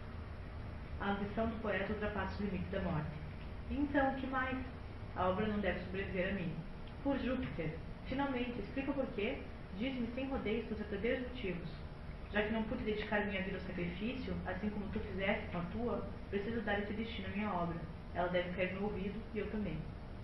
Ah, essa tua salvação, sempre tua salvação. Ora, teu Salvador não chegará por isso nem um dia antes. Tu, porém, privas a coletividade, privas teu povo, e a isso chamas de tua salvação. É loucura, mera loucura. A verdade sem conhecimento é loucura. Está em jogo a verdade de conhecimento. Unicamente na realidade dela não existe insânia. Do conhecimento do amor. Isso não é nenhuma verdade, nenhuma possibilidade de entender nada na vida. Que é a ideia central do cristianismo. Tá? Nada mais disso. Veja, de uma possível é, profecia que Virgílio teria feito nas Éculas, Éculas número 4, sobre o advento do cristianismo, o Hermann é, Broch faz toda esta, esta, digamos, esse desenvolvimento do Virgílio como verdadeiro profeta do cristianismo. Veja, isso não é uma fantasia, é, tem é, alguma base na própria obra de Virgílio, mas é claro que isso aqui é elevado a um extremo extraordinário. Né? Augusto acusa Virgílio de odiá-lo e invejá-lo. Cala-te, tu me odeias mais que a qualquer outro homem na terra e mais que a qualquer outro, porque me invejas mais do que a todos os outros. Não é verdade, não é verdade. Não minta, é verdade. Não é, não. É verdade. Raivosamente, a mão encolerizada arrancava as folhas de louro das grinaldas do candelabro. Imagine o imperador arrancando, querendo matar alguém então. Sim, é verdade. Sim, tu me odeias, porque estás cheio de ambições de ser rei, mas és demasiado fraco para fazer sequer a menor tentativa de realizar essas ideias. Tu me odeias, porque não te restava outra escolha que não a de colocar tuas ambições no teu poema, para que possas, pelo menos nele, mostrar-te mais poderosos do que teus reis. Tu me odeias porque tens sido capaz de obter, mediante meu trabalho, tudo quanto desejaste para ti, e porque mesmo assim desprezo tanto essas conquistas que até me pude permitir recusar a coroa imperial. Tu me odeias porque me responsabilizas da tua própria impotência Eis o teu ódio, eis a tua inveja. Vigílio entrega o poema para César. Otaviano, toma o poema. Leva o manuscrito antigo a Roma, Otaviano. Com a ajuda dos deuses, ele reencontrá-lo lá. Trocam reminiscências amigavelmente e o imperador parte com a Eneida sozinho com seus... Não, aí, aí tem um errinho, com a Eneida é ponto. Sozinha com letra maiúscula. Hã? Não entendi. Depois de Eneida é ponto. Ah, parte com a Eneida. Sozinha, sozinha com seus pensamentos, lembrando-se de Clócia, a mulher que poderia ter amado. Onde estava ela? Ao redor do poeta, bem explicitamente, as paredes de golpe se haviam fechado, crescendo muito alto e impenetráveis, verdejantes paredes e plantas, como se o público cálice se tivesse retransformado na obumbrada gruta frondosa, que outrora fizera fingir a ele a Flócia. Interminavelmente desdobrava-se a espessa moita, desdobrava-se até a mais infinita longura. mas, em meio ao verde, resplandecia um arbusto, arbusto de folhas douradas, quase ao alcance da mão, embora fosse necessário estendê-la por cima do lado do rio, que, imóvel, quase sem murmurar, passava. Impossível deter o flutuante mistério. E dali, da ramaria do arbusto de ouro, ressoara a voz de Clócia, o som civilil, leve da despedida. A mulher que ele não, não amou, ele podia ter amado, porque ela era o ramo, ela era o, o ramo de ouro que ele podia ter usado para vencer o Hades. E como ele não venceu, né, ele vê aí, então, uh, nostalgicamente, é, que abandonou essa possibilidade, né, não, não foi capaz de amá-la, por isso que uh, ficou do outro lado do rio e não pôde atravessar. Nesse momento, a situação de saúde de Virgílio está muito ruim e ele chama agora o, o outro lá, o Clócio, né, que não tem nada a ver com a Clócia, é o Lúcio, para acabar de redigir o seu testamento. Pressentindo a morte iminente, Virgílio pede a Clócio e Lúcio que registrem sua derradeira vontade. Eu, Públio Virgílio Marão, que atualmente me encontro no 51 ano de minha vida, gozando de perfeita, pouco, não escreva de perfeita, e sim de perfeitamente suficiente, ou seja, de perfeitamente suficiente saúde física e mental, repito, pois, gozando de perfeitamente suficiente saúde física e mental, sinto-me induzido a completar as minhas anteriores disposições testamentárias, que foram depositadas no arquivo de Caio Júlio César Otaviano Augusto, acrescentando o que se segue. Tomasse de tudo, Lúcio. Claro. E a voz obedecia à vontade. Já que o desejo de Augusto, que me acumulou de favores, lamentavelmente me impediu, não, risco lamentavelmente, e se ainda não escrever, tanto melhor. Pois então, já que o desejo de Augusto, que me acumulou de favores, impediu-me de queimar meus poemas, determino, primeiro, que se deve considerar a Eneida como dedicada a Augusto, mas, segundo, que todos os meus manuscritos se tornem posse comum de meus amigos Plácio Tuca e Lúcio Vário Rufo, estipulando-se que após a morte de um dos dois, o sobrevivente seja automaticamente proprietário único. Confiou aos dois citados amigos a revisão meticulosa da minha herança poética, que, portanto, pertencerá a eles. Somente os textos cuidadosamente examinados terão validez, e, sobretudo, nada deverá ser acrescido nem eliminado. E desses textos, que serão os únicos válidos, terão de ser feitas as cópias para os livreiros, no caso de haver procura. Antes de mais nada, cumpre entregar a César Augusto sem demora uma cópia limpa, correta. Descuidarão com o máximo empenho o posto turco Lúcio Vale Rufo. Escrevesse tudo Lúcio. De acordo com a permissão do Augusto, sou autorizado a libertar meus escravos. Isso deverá acontecer imediatamente após o meu trespasse, e cada qual desses escravos poderá receber um legado de 100 sesterços por todo o ano que tiver passado no serviço. Determino, além disso, que quanto antes se destina a importância de 20 mil, não escreve não, escreve, de 30 mil sesterços de distribuição de alimentos entre o povo de Fundício. Todas as demais disposições relativas a meus bens materiais encontram-se no primeiro testamento, que mencionei inicialmente. Esse continua, portanto, em vigor, sem nenhuma restrição, excetuando-se a diminuição da massa causada pelos legados novos, assim especificados, o que, segundo espero, meus herdeiros principais, a saber o César Augusto, bem como meu irmão Próculo e junto com eles, além de Plócio Túculo Suvário, ainda Caio Clínio Silvio Mecenas, nos julgarão um ato pouco amistoso. Acho que é tudo, certamente bastará. É suficiente, não é? A voz já não obedecia à vontade. As últimas palavras já tiveram ser tiradas de um enorme vácuo, e agora nada sobrava não ser esse vácuo, um vácuo malignamente exaurido, ilimitado, imensamente vasto, e cuja grandeza, tanto como seus rincões, não podiam ser abrangidos pela vista. Um vácuo de medo sem medo, vácuo de ouvido, cheio apenas de uma vigilância de ouvido singularmente incômoda, um vácuo por cuja cavidade a febre se belando. E nesse momento Virgílio morre. A quarta parte do livro, que é Hétero Retorno, é de todas a mais bela, porque é a narração do que Virgílio está vendo depois de morto. Nós não vamos ler, porque nós não vamos ter tempo, apenas vou ler o primeiro parágrafo, para vocês terem uma ideia do nível poético da coisa. Virgílio navega para o horizonte sem poder olhar para trás. Ignoto era o objetivo ignoto o ponto de partida. De nenhum mole havia um zarpado, vindo de distâncias infinitas e buscando o infinito corria a viagem, porém firme e rigorosa em sua direção, guiada por mão segura. E se houvesse sido lícito voltar-se, inevitavelmente se teria avistado o piloto na popa, o amparo da carência de rumo, o prático que conhecia a saída do porto. Todas as coisas tornaram-se diáfanas e cristalinas, apenas exâneas permanece a bordo Lisânias é um espírito. Né? Já não necessitavam de mediador terreno nem de invocação terrena de seu nome, porque todos, sem exceção, eram vistos de dentro, visíveis de dentro, conhecidos de dentro, incorporados junto com o olhar de amigo, no acontecer de um autoconhecimento que provém do mais profundo interior do eu, da profundeza do eu, mais além do que possa ser objeto dos sentidos, e já não enxerga nem a pessoa sensível, nem a metáfora sensível, senão a, somente a cristalina imagem primordial, a cristalina unidade das suas qualidades essenciais, unidade tão puramente alicerçada no fundo do seu ser, tão livre de recordações e por isso tão definitivamente relembrada que todos aqueles vultos amigos eram transportados para um novo estado intermediário da memória, um novo estado intermediário da perceptividade, cheio de sombras luminosas no mudo som de sua quietude. Haviam entrado na segunda imensidão. E essa descrição vai até o fim do livro, de que nós temos transferimos vários pedaços lindíssimos escrevendo o ato de Virgílio se reencontrar, então, finalmente com o retorno no mundo de onde ele veio, o mundo das estrelas e da terra das estrelas. É muito bonito, mas nós precisamos sacrificá-lo, infelizmente, é, pela razão é, explicada pelo autor, de que nós precisamos sacrificar a beleza ao sentido. E é por isso que eu preciso desses últimos 15 minutos para a gente conversar um pouquinho sobre a obra. Obrigado, vocês gostaram desse livro? É um, é um livro tão maravilhoso que é quase uma. Olha, se ele tivesse feito uma peça de teatro no lugar de um romance assim, esse teria sido. É, certamente seria uma obra consagrada. Porque numa peça de teatro isso ficaria muito bem. Parem como isso daria uma belíssima peça de teatro. Ah, com certeza. Né? Eu nunca vi, mas eh, não, não seria muito difícil fazer uma adaptação muito boa. Ah, garantidamente. Não é?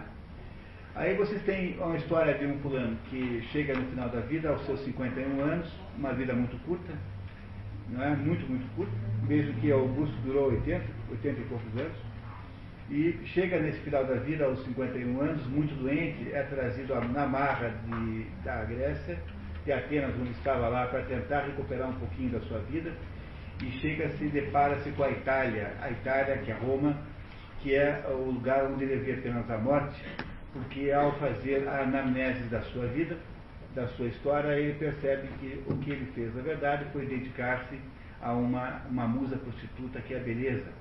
A, a, dedicação à beleza em si própria, sem o compromisso, sem os juramentos, como ele mesmo diz, sem a ligação com o sentido essencial da vida, era apenas uma ilusão que ele vivenciou durante essa vida toda e chegando então aos 51 anos, pertíssimo da morte, a única coisa que ele concebe como meio de se de consertar isso é queimando a Eneida, que é a sua maior obra, e é aquela que, de certo modo, é o representa né, o, o digamos, o maior exemplo, o zênite da, da, própria, da próprio desgaste existencial.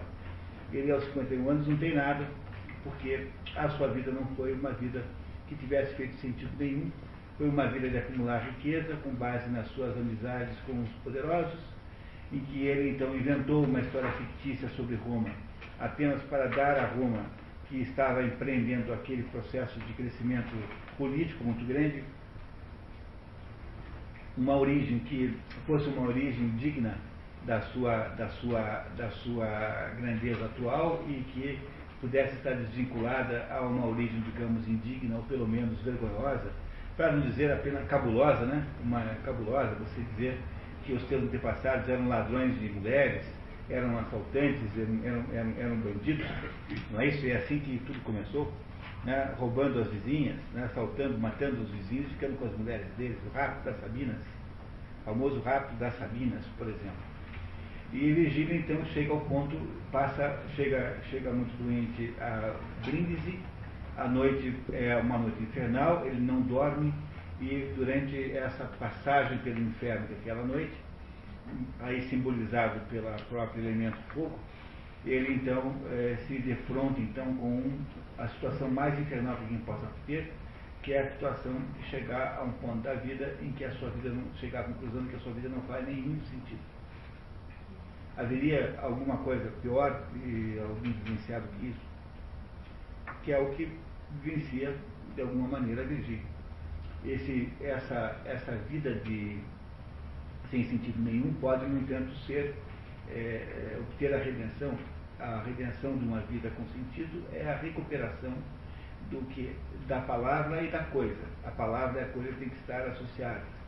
A vida não pode ser mais um, um teatro uh, falso em torno da aparência das coisas, apenas das palavras, mas é preciso recuperar a ligação com a coisa. E essa recuperação significa obter a consciência da realidade. E a consciência da realidade, de acordo com Virgílio, só, uh, só passa, só pode ser obtida pela consciência do amor. O amor é a única coisa que une uma coisa com a outra, e é por isso que ele insiste em que a, a Eneida seja é, queimada, porque afinal de contas ela é, representa a antítese disso. Quando finalmente o Augusto, o imperador, é, fica sabendo da perspectiva daquela obra, que de alguma maneira iria eternizar o seu governo, iria eternizar Roma sob o seu comando, está prestes a ser destruído, ele vai e tem essa extraordinária conversa com o, com o poeta, em que ele defende o fato de que ah, o Estado é de os, as instâncias humanas a mais importante delas e que ele, ao representar o Estado, já de alguma maneira representa espiritualmente o Estado. Mas Virgílio lhe comunica, para o seu desprazer, que o milagre está por vir e esse milagre é a existência de uma. A, a, a instalação de um reino que não é o reino romano, que é um outro reino que não compete com ele, indiretamente, porque não é um outro reino terrestre, mas é um, ano, é, um, é, um, é, um, é um reino superior, um reino transcendente, e que esse reino irá, de alguma maneira, melhorar o reino terrestre. Como Augusto vê na perspectiva desse reino uma competição, ele nega-se a aceitar isso e, no entanto, consegue, no final das contas, salvar a Eneida, coisa que de fato aconteceu, porque a Eneida está aí para ser lida, basta você passar numa livraria e comprar uma cópia. A Eneida sobreviveu, foi editada com pouquíssimas diferenças, com pouquíssimas conceitos em relação a como Virgílio a deixou. Mas eh, Virgílio, por esse processo de aprender a verdade, finalmente chegar a essa conclusão, ele, a partir do que? Da crise infernal que viveu, a partir da passagem para o Hades, Virgílio, então, é capaz de subir aos céus.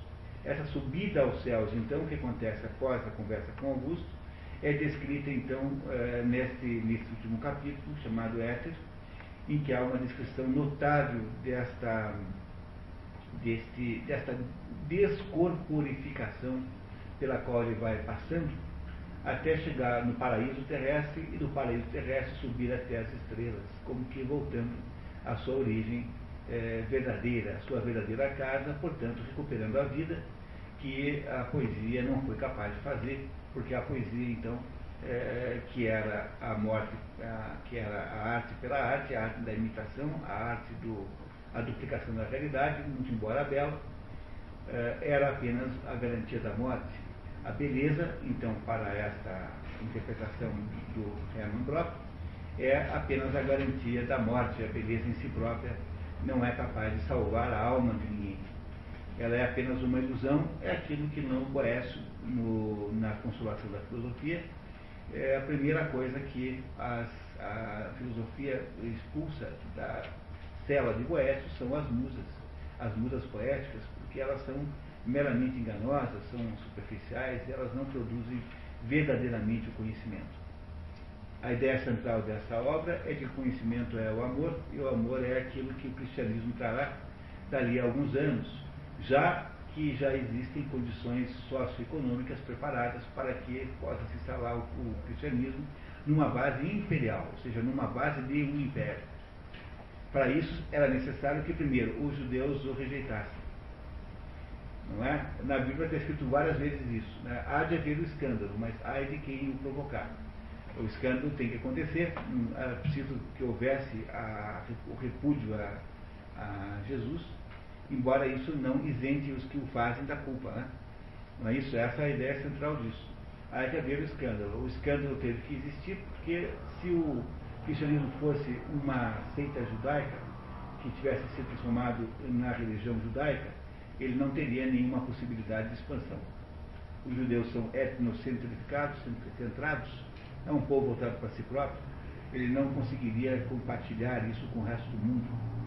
E é por isso que era necessário que o cristianismo fosse ao mesmo tempo rejeitado e ao mesmo tempo recolhido numa base territorial muito ampla, que era a base territorial que só era possível no Império. Logo aí você vê que às vezes as coisas acontecem por razões que nós desconhecemos. Há sempre uma razão implícita nas coisas que nós não sabemos no, primeira, no primeiro momento. E esse caso aí parece ser comprovadamente assim. Foi preciso que houvesse o um Império Romano, e está aí o papel civilizatório de Júlio César e de Otávio, Otávio Augusto, é, reconhecido pelo próprio Virgílio, claro aqui no âmbito da ficção deste livro, que transformou esse império na base de possibilidade real da existência de uma religião tão ampla quanto o cristianismo, sem o qual o cristianismo não poderia existir. A morte de Virgílio, portanto, é aquela morte iniciática. A morte de Virgílio não é uma morte, é uma morte que é um renascimento. Não é? A morte iniciática é a seguinte ideia de morte. Para que alguma coisa possa se transformar, é preciso que ela morra antes. Se a semente não morrer, está, primeiro, é uma, uma parábola da Bíblia que está nos Irmãos Caramalos, vocês lembram bem logo no início. Se a semente não morrer, ela não, o, a, o trigo não nasce, que é preciso que morra a semente para que o trigo possa viver, possa nascer. Portanto, era necessário que morresse aquele mundo velho para que nascesse um novo mundo.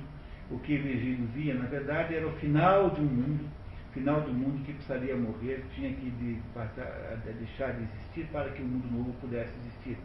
Esse mundo novo é a nova consciência, é aquilo que novo conhecimento, né? Que é um conhecimento que não pertence mais a esse mundo, mas pertence ao mundo transcendente, que é o conhecimento do cristianismo como tal. Ora, temos que admitir que, seja você cristão ou não, o cristianismo modificou o mundo e você tem hoje, fundamentalmente, um mundo ocidental, digamos assim, que é o mundo que culturalmente hoje está predominando. Né? O, que é o mundo ocidental? Nós hoje até ensinamos os chineses e japoneses a pensar assim, que é uma coisa incrível. Guénon jamais acreditou nisso. Achava que eles iriam nos ensinar, quando aconteceu o contrário. O que, é o mundo ocidental? O mundo ocidental é metade judaico-cristão e metade grego digamos, metade não, mas 40% para cada um, aí sobrou um pouquinho para isso, para aquilo, entenderam? Para algum jazz em Nova Orleans, tá? tem um pouquinho de coisas que não são é, nem, nem cristianismo e tampouco são helenismo. Mas se for pensar bem, o que, que nós somos? Qual é a nossa genética? De onde é que nós vivemos? Nós nascemos metade do cristianismo e metade do helenismo. Somos isso. Nós somos o resultado da interferência dessas duas coisas. Olha, como foi possível que uma coisa acontecesse nesse grau de importância? Uma religião que se estabelece a partir da, digamos, de um império, do Império Romano, e que, de certa maneira, se for pensar bem, contrapõe-se a todos os impérios. Porque se há alguma coisa no cristianismo que é absolutamente nova, é que ele não é compatível com o poder político. Ele sempre irá, sempre irá impor uma tensão entre os interesses do Estado e os interesses do indivíduo. E essa tensão acontece a cada minuto que você olha em volta de você, acontece essa tensão. Quando o Estado legisla sobre coisas que são contrárias, digamos assim, às perspectivas cristãs, e o Estado alega para si próprio esse direito, dizendo ser laico, e na medida em que o Estado continuar aprofundar a sua laicidade, né, e o Estado tende a aprofundar essa característica de laico, na medida em que ele faz isso, ele criará uma tensão crescentemente maior com o mundo cristão. Portanto, o quadro que o mundo está aí apresentando é um quadro de dicotomia cada vez mais aprofundada entre a, o mundo de César e o mundo de Deus. Esse mundo de Deus que foi anunciado aqui, que está anunciado aqui poeticamente pelo Virgílio, eh, nesta obra do Hermann Brock, que, por sua vez, está baseada na interpretação cristã da quarta época, dizendo que, em princípio, estaria sugerindo isso. Mas é claro que é sempre uma interpretação. Ah, essa interpretação para o Virgílio, o único momento no Virgílio que aparece isso é na quarta época. Mas se você olhar para isso aqui, às vezes já é um livro escancaradamente cristão. Né?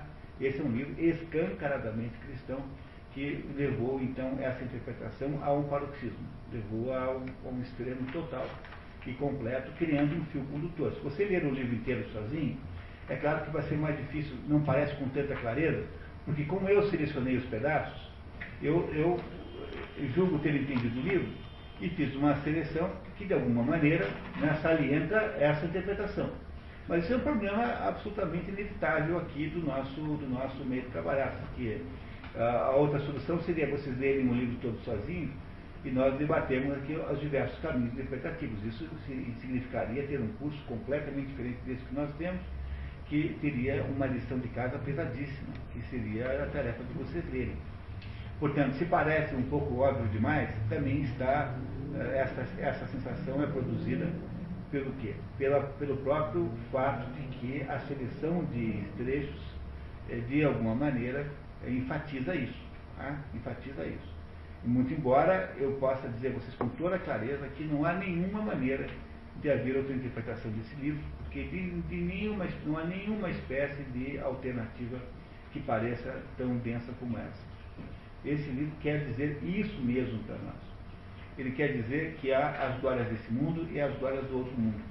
E que as glórias desse mundo são as glórias que, às quais os artistas, por exemplo, tendem a sucumbir a ideia da perfeição da beleza como objetivo de vida, que seria teoricamente, digamos, a meta de uma vida de um artista, é uma meta de uma futilidade tão grande que, como diz aqui o próprio o Hermann Brock, em dado momento, né, foi na boca do Virgílio isso, do narrador, não lembro mais, que o sujeito acha que só ele representa a imagem de Deus.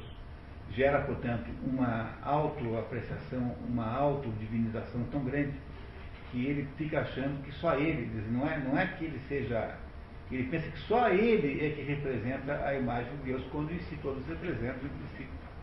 É? E que esta arte, pela arte, ou seja, a arte que busca apenas a beleza em si própria, destituída de compromissos, é a arte que produzirá, no limite, uma, um, é um tipo assim de enlouquecimento mesmo, é um enlouquecimento, uma, uma, um delírio de onipotência generalizado e existencial. Quer dizer, o artista é sujeito que passa a vida toda de sofrendo delírio de onipotência.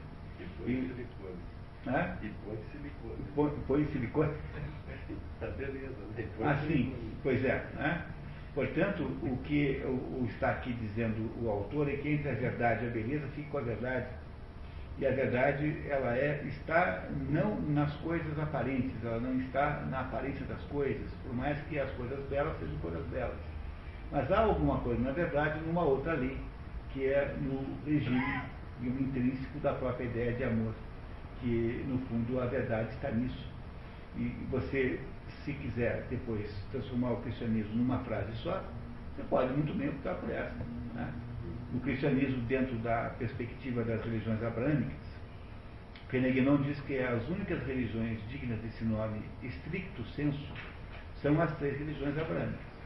Você tem o judaísmo, que é fundamentado na ideia da autoridade do pai. O judaísmo dá aquela impressão sempre de vingança, de autoridade, não é isso? Essa, tanto é que um judeu tem uma vida meio aterrorizada, é só você ver Kafka a razão pela qual Kafka é um sujeito aterrorizado pela vida é porque Kafka é um judeu profundamente judaico. Ele acha que está expulso do paraíso mesmo e que está condenado ao inferno. E que não há chance nenhuma de solução para esse problema. Também é essa a razão pela qual os judeus têm essa atitude de serem amigos de Deus. É? A atitude judaica com relação a Deus é ser um povo amigo de Deus, porque acham que na hora do juízo final eles serão poupados essa ideia. O cristianismo, por outro lado, não é uma, uma religião baseada na ideia da autoridade do pai. Você pensar bem, aliás, o, o, o Freud só inventou no Totem Tabu a ideia de que a religião está associada com a procura do pai porque ele é judeu. Porque se o, o Freud fosse italiano, entendeu? Fosse, sei lá, fosse gaúcho, sei lá o quê, entendeu? E jamais teria uma ideia como essa. O judeu é aterrorizado por essa ideia do Velho Testamento, o judeu é uma criatura do Velho Testamento. O cristianismo não está associado à ideia do Pai, o cristianismo está associado à bondade do Filho. Dentro da Trindade, o cristianismo representa essa ideia da, da, da, da benevolência, ou seja, o maior de todos os segredos do cristianismo é que Deus promete a você a salvação sem pedir nada em troca. Essa ideia é uma ideia impossível de caber na nossa cabeça. Porque nós achamos que necessariamente temos que contribuir com alguma coisa. Mas a ideia do sacrifício pascal é? é, a ideia do, da salvação sem, sem incondicional. Essa é a verdade sobre isso. É impossível as pessoas entenderem isso, porque da, do ponto de vista, digamos, das ideias de moral é, que nós temos em geral, nós achamos que é preciso que você dê alguma coisa em troca. Portanto, há todos os, a ideia de que é preciso ter um comportamento desse, daquele tipo. Mas não é essa a ideia do cristianismo. Portanto, o cristianismo está baseado numa ideia de generosidade absoluta do filho, não é? é onde está a verdade. E o islamismo, por sua vez, a terceira religião abraâmica, está associada ao Espírito Santo. Por isso é que você no islamismo tem a maior quantidade relativa de atividades iniciáticas, que são as tarikas. Porque, afinal de contas, o Espírito Santo está associado a esta ideia de clima, ou seja, um islâmico, quando decide abandonar os seus direitos civis, ele não acha que isso seja uma corrupção da sua liberdade, ele acha dessa liberdade um conceito extremamente é, ilegítimo. Ele acha que isso permite que, a partir desse momento, em que ele aparentemente não tem liberdade civis, ele é capaz de ter um espírito voltado para Deus. Ou seja, ele faz uma aproximação por um clima de espiritualidade no sentido de transformar a vida numa espécie de ritual religioso. É isso que faz o islâmico quando acha que o Estado e a sociedade e a religião têm que ser a mesma coisa. Compreendendo agora que as três religiões abraâmicas estão associadas aos três, às três pessoas da Trindade. Quando você olha sob esse ponto de vista, a primeira conclusão é que não é possível ter uma quarta. Acabou o estoque de religiões abraâmicas. Não haverá mais uma quarta. Porque, em nome do que essa quarta deveria existir? Também significa que essas três não são superiores umas às outras, elas são mais adequadas ou não para determinadas pessoas e determinadas situações. Eu sempre digo que a única religião adequada para o mundo ocidental, a única, a única é o cristianismo. Porque o islamismo é insuportável para a média do cidadão ocidental e porque o judaísmo é uma, uma religião sectária, ou seja, ela pertence a um povo fechado que não acha bacana você virar judeu. Você pode ficar virar judeu, mas vai ser sempre um judeuzinho de segunda classe, assim, entendeu? entendeu? Um sujeito que sempre será visto com uma certa desconfiança, assim. Eles não gostarão é, que você seja judeu, tá? porque judeu tem que ter mãe judia. O judaísmo está associado a uma, a uma ideia de biologia, antes de mais nada. Logo, não dá para ser judeu. Quem não é, né? quem não tem a biologia adequada para isso. E ser islâmico não dá porque é insuportável, nós não suportaríamos essa ideia de associar uma coisa a outra. Logo, nos resta, felizmente, a melhor das três opções, que é o próprio cristianismo. E o cristianismo é, de um modo ou de outro, isso que está sendo descrito aí pelo Virgílio, pela mão do, do Hermann Broch, que é um judeu de origem, mais convertido para o catolicismo, não é? que é um, que é, aliás, na Áustria, né? a Áustria é um país católico, nunca esquecer isso. A Áustria e a Bavária são países, são regiões católicas de predominância católica quase total, assim. É, não é o protestantismo muito relevante. E, e, e, aí você tem, portanto, a descrição do que significa fundamentalmente o advento do cristianismo, é, como pouca gente conseguiu fazer tão bem numa obra de ficção como essa, chamada A Morte de Virgílio. Enfim, esse é o resumo da ópera. Não sei, temos tempo ainda para discutir? A gente já passou bem do tempo, né? Não sei. Pois não. Claro. Por favor. Mas a nossa tema questão, é, por exemplo, quem, quem, as leis que, que explicaram Jesus, é, praticamente é, foram do Império Romano, não do judeus. E quem levou o cristianismo para Roma foi Paulo. E não foi o segundo judeu. Ele era romano, ele não era judeu. Judeu? Judeu. Paulo. Judeu? Ele que levou judeu. Saulo. Saulo que depois mudou o nome para Paulo. Judeu, judeu. Mas Tarso. ele que levou o cristianismo além dos limites do, do judeu. Ele defendeu essa ideia que saiu das fronteiras. Inclusive, ele morreu em Roma. Bom, eu, eu não sei detalhes, mas, mas Roma. per- perceba. É, mas per- perceba uma coisa importante. Quer dizer, Jesus Cristo estava, é, foi rejeitado pelos judeus logo de cara. Que o Caifás, né? O, Pôncio Pilatos só ia se meter a condenar Jesus à morte se houvesse um apoio popular. Ele não pegou lá, botou o Barrabás, Jesus mandou escolher qual dos dois judeus era para morrer. Porque veja, o Pôncio Pilatos também não era, era um político. Não é? Ele, o Pôncio Pilatos admite que é homem inocente. Não sei se vocês lembram desse episódio, mas o Pôncio diz, olha, eu sei que você é inocente, mas eu não posso fazer nada. A, a turba quer você como morto. Ou seja, ele não tinha apoio nenhum dentro do judaísmo. Ele tinha 12 é, cabeças sim, que eram os seus discípulos, que não sabiam nada, que estavam ali por intuição amorosa, e que só passaram a ser inteligentes depois que há o Pentecostes, né, quando a descida do Espírito Santo. Mas antes disso, não. Eles eram 12 cabeças sim, 12 pescadores, sei lá, 12 sujeitos rústicos, e que ficavam ali meio porque acreditavam alguma coisa intuitiva que era para ficar. Mas o apoio que Jesus recebeu dentro do judaísmo é nenhum. Graças a Deus, porque essa era a condição para que pudesse dar certo. Porque como os romanos, então, viram que, que os judeus, o judaísmo ortodoxo, né, em, na Palestina, o recusavam, acharam, bom, aí deve ter talvez alguma coisa de bom. E ele vai aos pouquinhos incendiando o Império Romano. Vai para Roma, né, como você mesmo escreveu, e lá transforma-se numa religião popular, não é? E já, já desvinculada do judaísmo. Mas judeu, Jesus era judeu, era um sujeito que foi circuncisado, era um sujeito que cumpria as suas obrigações, cumpria as obrigações ritualísticas, Jesus Cristo era um judeu ortodoxo. Só que era um judeu que tinha uma concepção do mundo que entrava em desacordo com o establishment que representado pelo Caifás. O Caifás era o establishment judaico na Palestina. Ora, o Pôncio Pilatos não ia jamais tomar uma medida daquele tamanho para se houvesse apoio político. Se o Caifás dizer, olha, você não faça isso porque não vou conseguir segurar o povo, ele jamais teria feito essa condenação de Jesus Cristo, óbvio, ele teria feito qualquer outra coisa. Não é? ele, não, ele não tinha. Ele, o, o, esse Pôncio Pilatos é uma espécie de granfino que está lá governando aquele negócio, ele não quer briga com ninguém, ele está querendo manter aquilo mais ou menos em paz. Essa é a ideia. Portanto, houve o quê?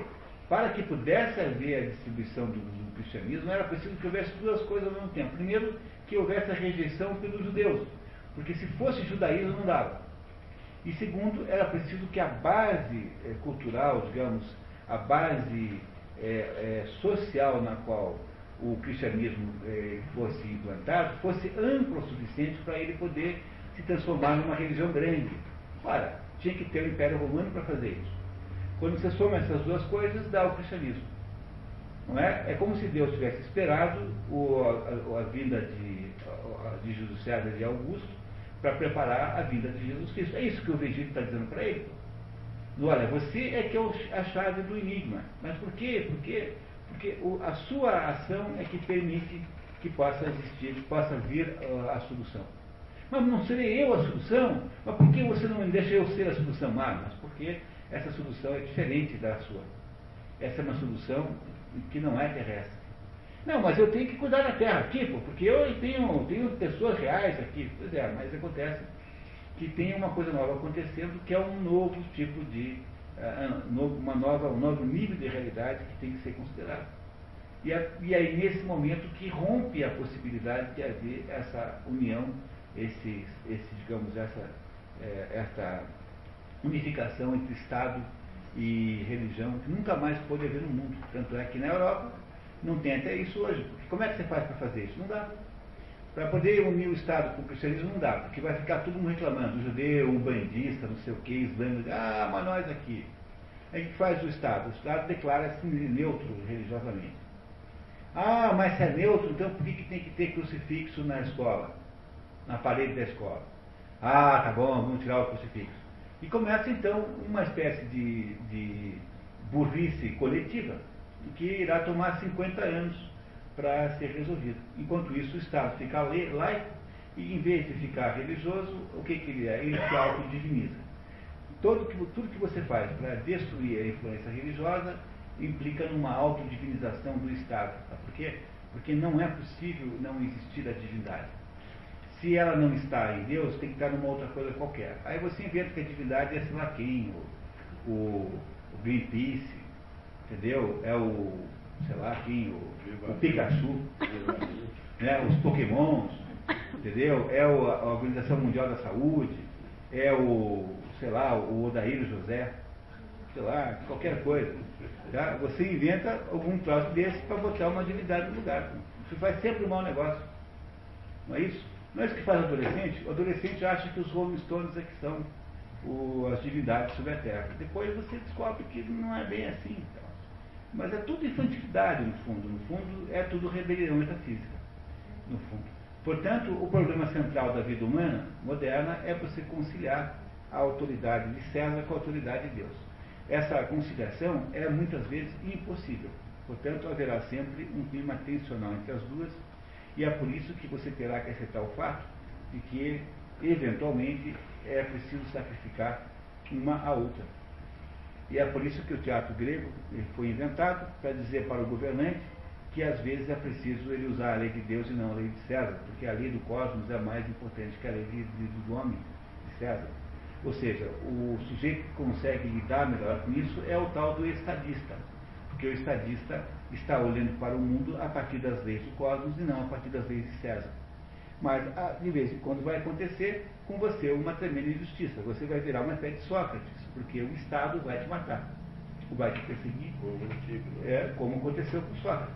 Porque haverá um, de, um determinado é, grau de incompatibilidade que é natural é, nesse caso e não há modo de se livrar dele. Portanto, não há meio de fazer isso. Estamos condenados a esse grau de incompatibilidade. Isso é uma característica da condição humana, não tem solução nenhuma para isso. Essa tensão que você fala, né? essa tensão, é, o Mário Ferreira, é, sobre isso ele fala, no Tratado Geral das Tensões.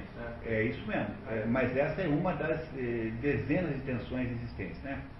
Como é que você resolve essa tensão? Você cria o Estado Islâmico. O Estado Islâmico não tem tensão, mas o Estado Islâmico também não tem liberdade. Portanto, a possibilidade de conciliar a liberdade com, com, a, com, a, com a, digamos, com a, a, divindade é impossível. Não há como fazer uma, as duas coisas ao mesmo tempo. Por isso que, no fundo, no fundo, resta apenas a sua consciência como mediadora disso. Porque a sua consciência, essa sim, ela não pode ser, é, não pode ser tiranizada. Você faz o que você quer com ela. O seu corpo pode ser tiranizado os seus haveres podem ser tiranizados, né? a sua propriedade pode ser tiranizada, mas não a sua consciência. A sua consciência sempre permanecerá incólume. Esse é o sentido de, de Sócrates. Na, na, véspera da morte de Sócrates, que é o assunto daquele diálogo crito, um aluno de Sócrates falou assim, olha, acabei de pagar o guarda, vamos embora, vamos fugir. Aí ele fala, não, mas de jeito nenhum, como é que eu faço isso? Como é que eu vou fugir? Se, o que, que vão dizer de mim? Diz assim, Sócrates, você, enquanto o Estado não perseguiu, você era, era tendência. Agora que você está é, em desvantagem, você foge, mas que filósofo você é? Sócrates diz que não pode, por razões morais, fugir daquela condenação. Mas a sua consciência não está condenada. E essa é a diferença total. Antes da, desse episódio de Jesus Cristo, o episódio socrático é a primeira vez em que, eh, digamos explicitamente na literatura, Lato Senso falando, acontece uma contraposição entre a vontade, a consciência individual e a consciência coletiva. É no caso da, da, da, da morte de Sócrates. Não é? Agora, com o advento do cristianismo, esse processo torna-se universal, porque, como me diz o Virgílio aqui, cada pessoa representará em si toda a humanidade, ou seja, a humanidade dependerá de cada pessoa e as pessoas se reunirão num reino que não é o seu reino, que não é esse reino daqui. Esta a criação desse novo, desse novo âmbito de existência humana é o que eh, constrói o mundo moderno. Dizer, esse é o, o, o, o mecanismo fundamental que está por trás da construção do mundo moderno, que de alguma maneira descreve como as coisas de fato são hoje em dia está aqui, de alguma maneira, simbolizado na história belíssima da morte de que eu insisto, do ponto de vista literário, é extraordinário. Vocês deviam fazer um esforço de ler esse livro. Tendo feito essa, é, comigo essa reflexão, o livro fica 20 vezes mais fácil. Porque ele princípio parece difícil, né? Mas depois não, agora não é mais difícil. Agora você lê com grande facilidade.